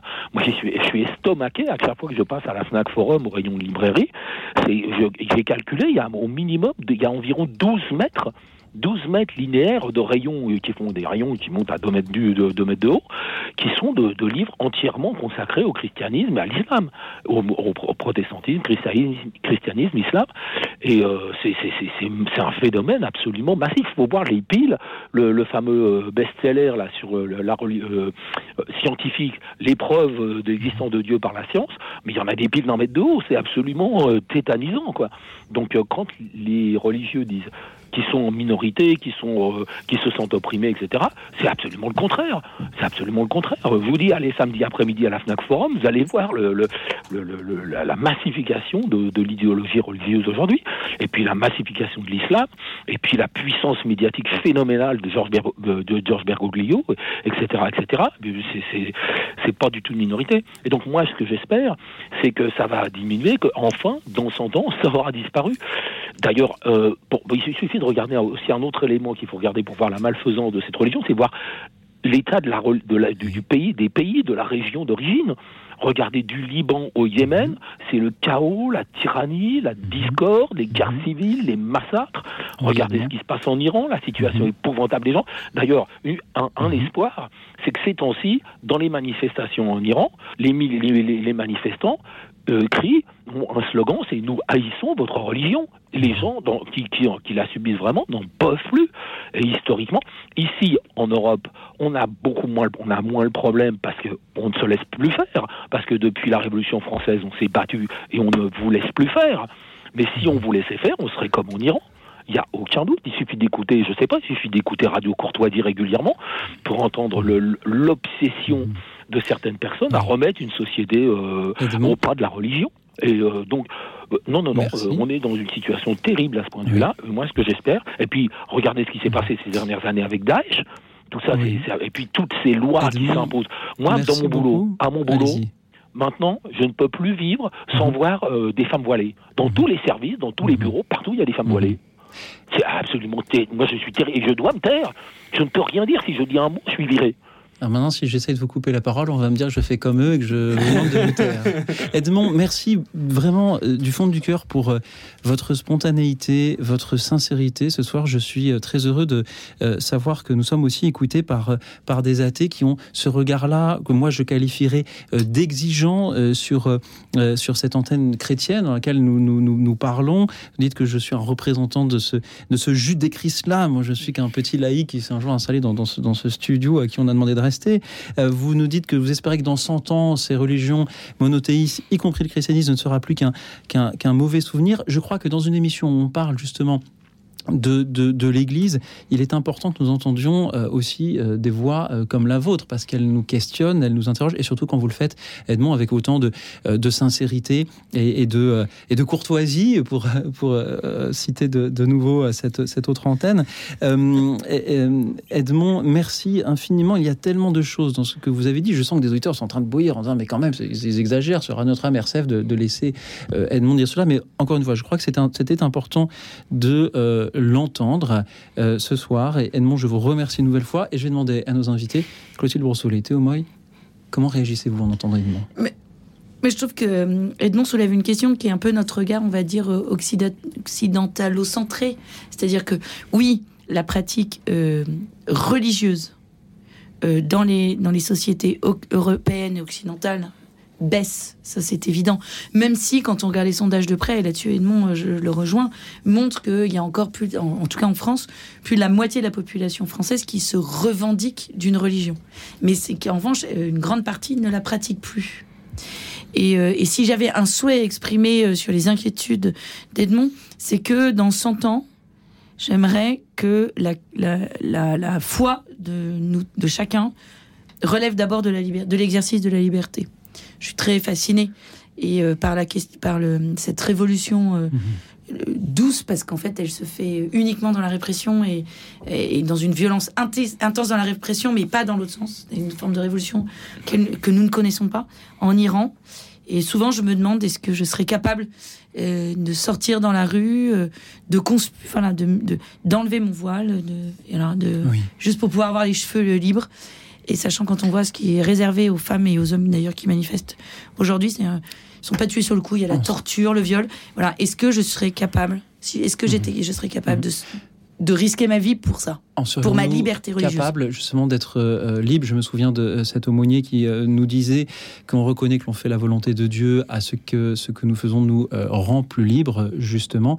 Mais pour cela, il faut aussi avoir une lucidité et une et éviter le, le, relativisme également. Et lorsque Edmond parle aussi de ce, ce jus de Christ-là, mais englobe un peu toutes les religions modistes dans, dans, dans un panier unique, en, en, disant que si on laissait faire les cathos en France, bah, ce serait comme la situation serait similaire à celle qu'il y a en Iran. Il ne faut pas oublier non plus que dans ce judéo-islam, il y a euh, des livres saints dont certains euh, prônent de flageller les femmes et dont d'autres euh, proposent au contraire d'abolir la lapidation des femmes adultères. Et ne mettons pas tout le monde dans le même panier non plus. Cher Edmond, Théo Moy, bah, Qu'en dites-vous Moi, figurez-vous, cette, euh, cette idée du judéo-islam, alors ça va pas forcément plaire à Edmond, ça me déplaît pas dans le sens où elle peut rappeler sur une radio chrétienne euh, tout ce qu'il y a d'intéressant pour nous et de, et de très enrichissant de dialoguer avec euh, les autres religions et en particulier les autres monothéismes qui sont en fait avec qui nous partageons tant, même au cœur de notre foi. C'est quand même une, très belle perspective pour des croyants de, de se rappeler cela, au-delà de, de, cette, de, ce néologisme qui, qui que je découvre et, qui m'amuse beaucoup. Merci beaucoup Edmond. Euh, effectivement, néologisme que j'ai forgé pour moi-même d'ailleurs. Euh, je vous remercie de l'apprécier. voilà, bon, bah, écoutez, je vous remercie, je vous souhaite une bonne soirée. À vous aussi, Edmond. Merci beaucoup d'avoir été avec nous euh, ce soir. Et merci à présent à Monique que nous écoutons depuis Chamalières. Bonsoir Monique. Oui, eh bien bonsoir. Je vous écoute avec beaucoup de plaisir. Mais vraiment, euh, je, ne m'explique pas que. Enfin, je, pense que ce sont des personnes peut-être un peu déçues de la vie ou qui euh, qui sont matérialistes possibles. Mais euh, il faut savoir que malgré tout, la vie est remplie de parfums, comme de comme de couleurs, comme de toutes choses. Donc, soyons optimistes au maximum et disons-nous que après les plus gros hivers arrivent les plus beaux printemps. Et on ne peut pas se projeter dans son temps. Euh, c'est quasiment. Mais personnellement, en tous les cas, euh, je trouve l'homme, euh, alors dans tout féminin, masculin, n'est-ce pas, tellement merveilleux par rapport à la prise de conscience. Voyez comment ils ont réagi devant ce Covid, ce petit microbe là qui a qui a presque. Je comprends pas qu'on n'ait pas arrêté les bombes atomiques parce que euh, malgré tout, un virus pareil a eu vite fait danser le monde entier, n'est-ce pas? Mhm. euh, Alors à ce titre, vous ne pensez pas que euh, peut-être bien des petits microbes comme ça avec le permafrost là-haut qui font et qui nous enverra peut-être des, des bébêtes pas très heureuses, il vaudrait mieux qu'on commence à être heureux ensemble parce que j'ai côtoyé de l'islam, j'ai côtoyé euh, des gens de toute religion. Je suis catholique parce que mes parents l'étaient, mais je suis d'abord laïque avec euh, la certitude que Jésus nous a quand même dit aimons-nous. Et c'est avec ça que le monde sera, euh, je pense, heureux. et on n'a pas besoin d'aller sur Mars, on n'a pas besoin. Euh, tout cela, c'est du, c'est du pipeau, quoi. ça occupe certaines personnes. Ça nous apporte très certainement des choses heureuses pour euh, avancer. Euh, je n'en doute pas, hein. je n'ai pas assez de compétences pour en juger. Mais il, faut des cantonniers, il faut des, ingénieurs, il faut des présidents. chacun a sa place et avec le vieux dicton que chacun, euh, n'est-ce pas, garde bien ses animaux. Quand les vaches sont bien gardées, elles ne mangent pas de près du voisin, n'est-ce pas? Monique, merci beaucoup pour vos belles paroles. Chacun a non, non, sa place. pas des belles paroles, c'est la ah, réalité. Ah, Alors merci pour cette réalité, Monique. Chacun a sa place, nous dites-vous, et si tout simplement on s'aimait les uns les autres, c'est aussi une subtile manière peut-être de répondre à Edmond que nous avions à l'antenne juste avant. Monique, merci infiniment. Je vous en prie et continuez à à faire prendre conscience aux gens que le partage, le... mais il n'y a rien de plus beau. C'est pas la peine d'aller chercher à perpète les. Mais malgré tout, le progrès est merveilleux. Vous savez, moi, je, euh, je n'aime pas faire la madone des aéroports et j'ai des, des, des, comment dirais-je, des, euh, des, avec leurs drones maintenant, ils nous font même connaître notre ville comme nous ne l'avons jamais eh vu. Il y a en effet des bons côtés dans, cela. Monique, merci encore une fois pour votre présence parmi nous. Merci à vous tous de, faire de bonnes émissions. avec, pas, avec joie. Elles sont bonnes parce que les auditeurs participent comme vous et comme Clotilde. Oui, moi, deux choses pour vous répondre. La première, euh, voilà, je disais tout à l'heure que ma maman, quand elle avait 10 ans, elle rêvait de la colonisation de Mars. On parlait tout à l'heure des voitures volantes. On rêvait de l'espace, en fait, cette période-là, dans les années 60. Et, euh, et aujourd'hui, ces derniers jours, j'étais assez étonnée parce que j'étais beaucoup sur les réseaux sociaux, en particulier Instagram. Et se développe aujourd'hui euh, tout un mouvement de redécouverte de la France la grande aventure, on n'a plus besoin de prendre l'avion et d'aller à l'autre bout de la Terre, découvrir des terres inconnues comme l'Amazonie ou des nouvelles planètes. On peut le faire en France.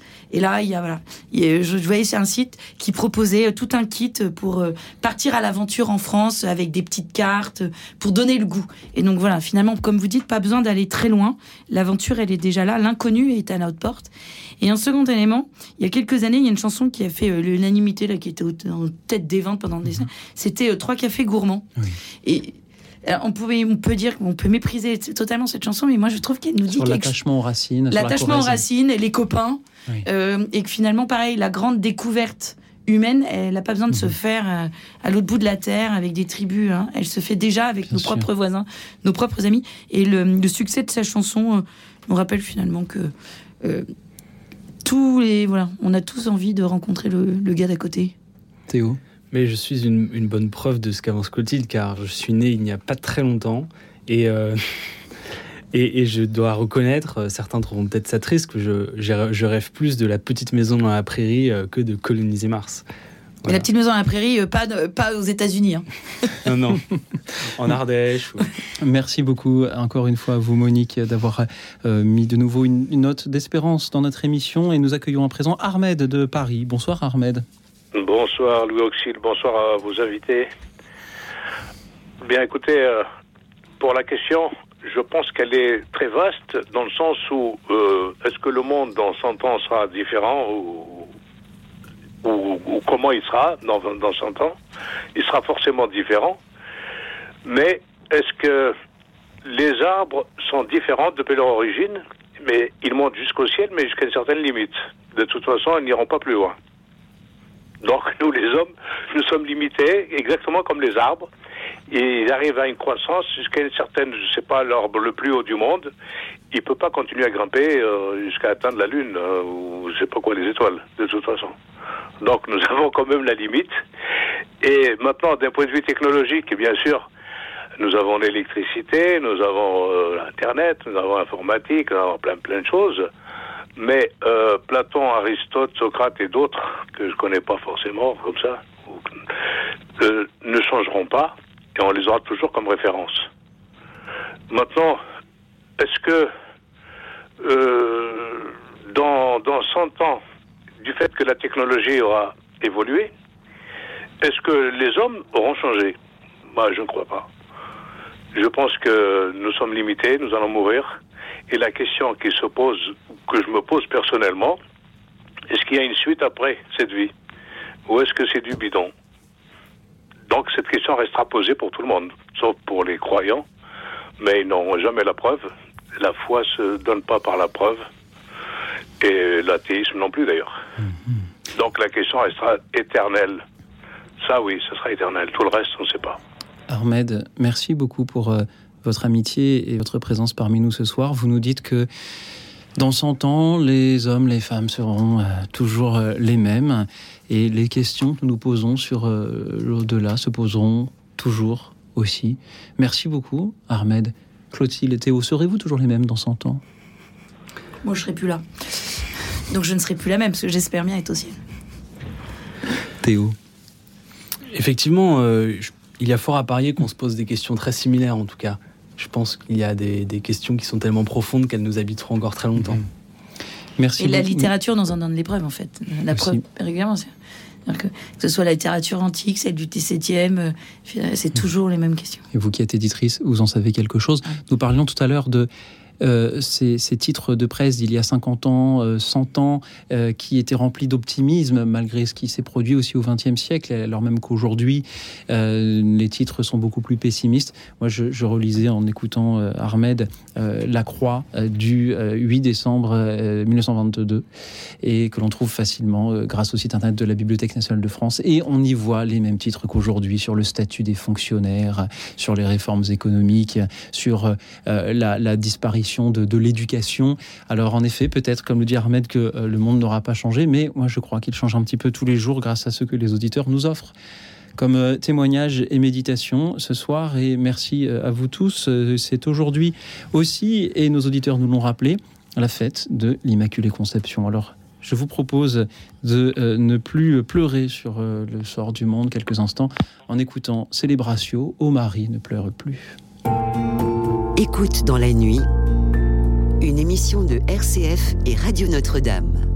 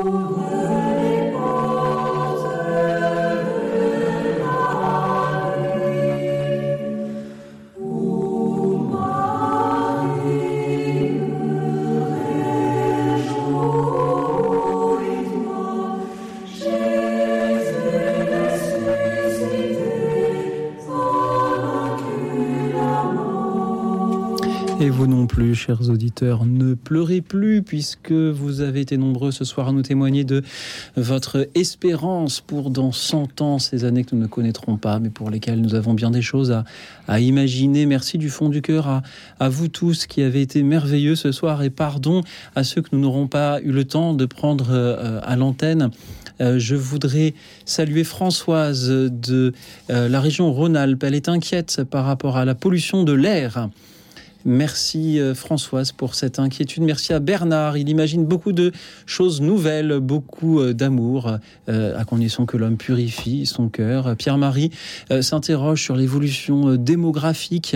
les politiques doivent avoir connaissance d'un écosystème. Lige sur euh, la petite fiche que le Sandarme a préparé. Euh, il faut donc s'engager aussi peut-être en, politique. Euh, François nous écoute depuis l'Hérault. remercie Angélique pour ce qu'elle nous a dit. Claudie de Draguignan rêve de monde plein de décombres, mais reconstruit grâce aux règles de la nature. Patience craint un retour à l'âge de pierre ou éventuellement à l'âge de fer. Virginie pense qu'il est impossible d'imaginer ce qui sera encore découvert, mais par définition, sinon nous le découvrions. Euh, Catherine ne l'imagine pas, n'imagine même pas sa journée du lendemain, tellement euh, de choses vraies avaient été prévues, elle fait confiance à Dieu tout simplement, vous avez tellement raison Catherine. Martine de Bordeaux pense qu'on aura un contact avec d'autres intelligences venues d'ailleurs. si ce contact survient, ils peuvent, ils peuvent appeler coup dans la nuit un soir, ils sont les, bienvenus. Marie-Jeanne de euh, Metz euh, a reçu aujourd'hui une photo d'un Jinko biloba en Chine âgé de 1400 ans. Oh il en a vu des choses, ce Jinko Biloba. Pierre de Neuilly-sur-Seine pense que plus de pays entreront dans l'OCDE et le monde sera plus pacifié. Puissiez-vous avoir raison, Pierre Jean Herman de Lyon, le monde tourne, euh, il tournera toujours dans 100 ans, mais la croix demeure, le Seigneur décidera. Sylvie de Paris n'a aucun pronostic. Peut-être que Jésus reviendra dans ce monde pour juger les vivants et les morts. Frère Alex est diacre à Bordeaux. Il n'a pas envie de voir comment cela sera dans 100 ans. Merci, euh, frère Alex. Merci également. Euh, alors, qui nous dit Ouh, ça va être difficile. Mais il faut mettre de l'espérance dans la vie, c'est bientôt Noël, après tout. La lumière arrive, nous dit-elle. Merci, Laure. Merci, Raymond, qui étudie beaucoup les prophéties. Il nous dit que bien des choses y sont expliquées. Méfions-nous aussi des faux prophètes. Raymond, c'est écrit dans les prophéties. Thérèse de Toulouse souhaite un bon Noël à tous. Euh, elle positive sur le monde. Il faut s'aimer les uns les autres. Marie-Thérèse nous disait qu'elle n'est pas Madame Irma. Et euh, elle nous disait avant nous, la terre a existé, elle continuera à exister après. Sandrine nous dit tout est écrit dans la Bible, tout passera, mais les paroles ne passeront pas. Et enfin, Bernadette de Saint-Vallier dans le Rhône a trouvé cette émission impressionnante et passionnante. Merci Bernadette, merci à vous. Clotilde Brossolet, je rappelle que vous êtes éditrice chez Première Partie. Vous avez édité d'ailleurs récemment ce fabuleux petit ouvrage Palpitation d'une âme urbaine écrit par Lou Lecomte. Il faudra qu'il vienne nous en parler ah, dans cette émission. avec plaisir. Un magnifique roman. Euh, une déambulation dans la ville, mais à la recherche de, de la liberté intérieure. Il n'y a pas besoin de c'est l'histoire d'un voyage intérieur à la recherche de ce que il ne peut nous rester encore de, de, petites flammes quand la modernité semble tout tuer, puisqu'il y a une grande réflexion sur l'omniprésence mhm. des écrans dans notre vie, avec une écriture incroyable. Donc Louis Lecomte, voilà, une pépite à lire et à offrir. d'une âme urbaine aux éditions Première Partie. Merci Clotilde, merci Théo Moy. Je rappelle que vous êtes donc journaliste à La Croix. Qu'avez-vous pensé des témoignages des auditeurs ce soir? Avez-vous aussi trouvé comme Bernadette cette émission impressionnante? Euh, j'ai trouvé les auditeurs ce soir très impressionnants. Euh, je suis toujours très marqué par la diversité des auditeurs le soir sur RCF Radio Notre-Dame. Euh, je pense bien sûr à Edmond qu'on a eu il n'y a pas très longtemps à l'antenne. Euh, voilà, Edmond qui nous explique qu'il est athée, mais que le soir, à l'heure où beaucoup dorment ou font mhm. autre chose, il écoute RCF Radio Notre-Dame. Il écoute bah, souvent des chrétiens et parfois il intervient pour discuter avec eux. Je trouve ça, je trouve ça formidable. je suis aussi impressionné par la sérénité de beaucoup d'entre eux, leur capacité à malgré, euh, sans être dans le déni de ce qui pourrait arriver de, sombre, de dangereux, etc., d'être capable de voir aussi la lumière.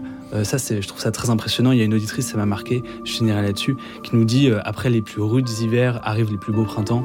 J'aimerais beaucoup être capable, comme elle, de me dire ça tous les jours. Ce que j'ai trouvé très beau aujourd'hui, c'est que euh, beaucoup se posent des questions sur l'avenir. On a été proche de la dystopie régulièrement. Euh, mais l'inquiétude, c'est d'abord la relation humaine. C'est ce un peu ce qui, les inquiétudes liées à la technologie sont liées à la relation humaine. Comment la, la relation humaine, à quel point elle peut être mise en danger. Et à chaque fois qu'on nous a parlé d'espérance aujourd'hui, c'était une espérance qui était de l'ordre de la transcendance. Elle ne vient pas de la simple condition humaine, elle nous est offerte. Tout le monde nous a fait référence à la Nouvelle Jérusalem, au Jardin d'Éden, euh, dans cette espérance. Et je trouve ça très beau. Donc finalement, le 21e siècle est profondément spirituel. De toute façon, sinon, il ne serait pas. Merci à vous deux. Merci Clotilde Brossolet et euh, Théo Moy. Merci encore à vous, chers amis, chers auditeurs. Merci à ceux qui euh, réagissaient aussi sur la chaîne YouTube de Radio Notre-Dame. Merci à Alexis qui réalisait cette émission et Laetitia qui était au standard pour prendre vos appels. Et enfin, merci à vous tous pour cette espérance partagée ce soir. Et en attendant l'espérance partagée demain, je vous souhaite une nuit tranquille et reposante car demain, comme dans 100 ans, sera un grand jour.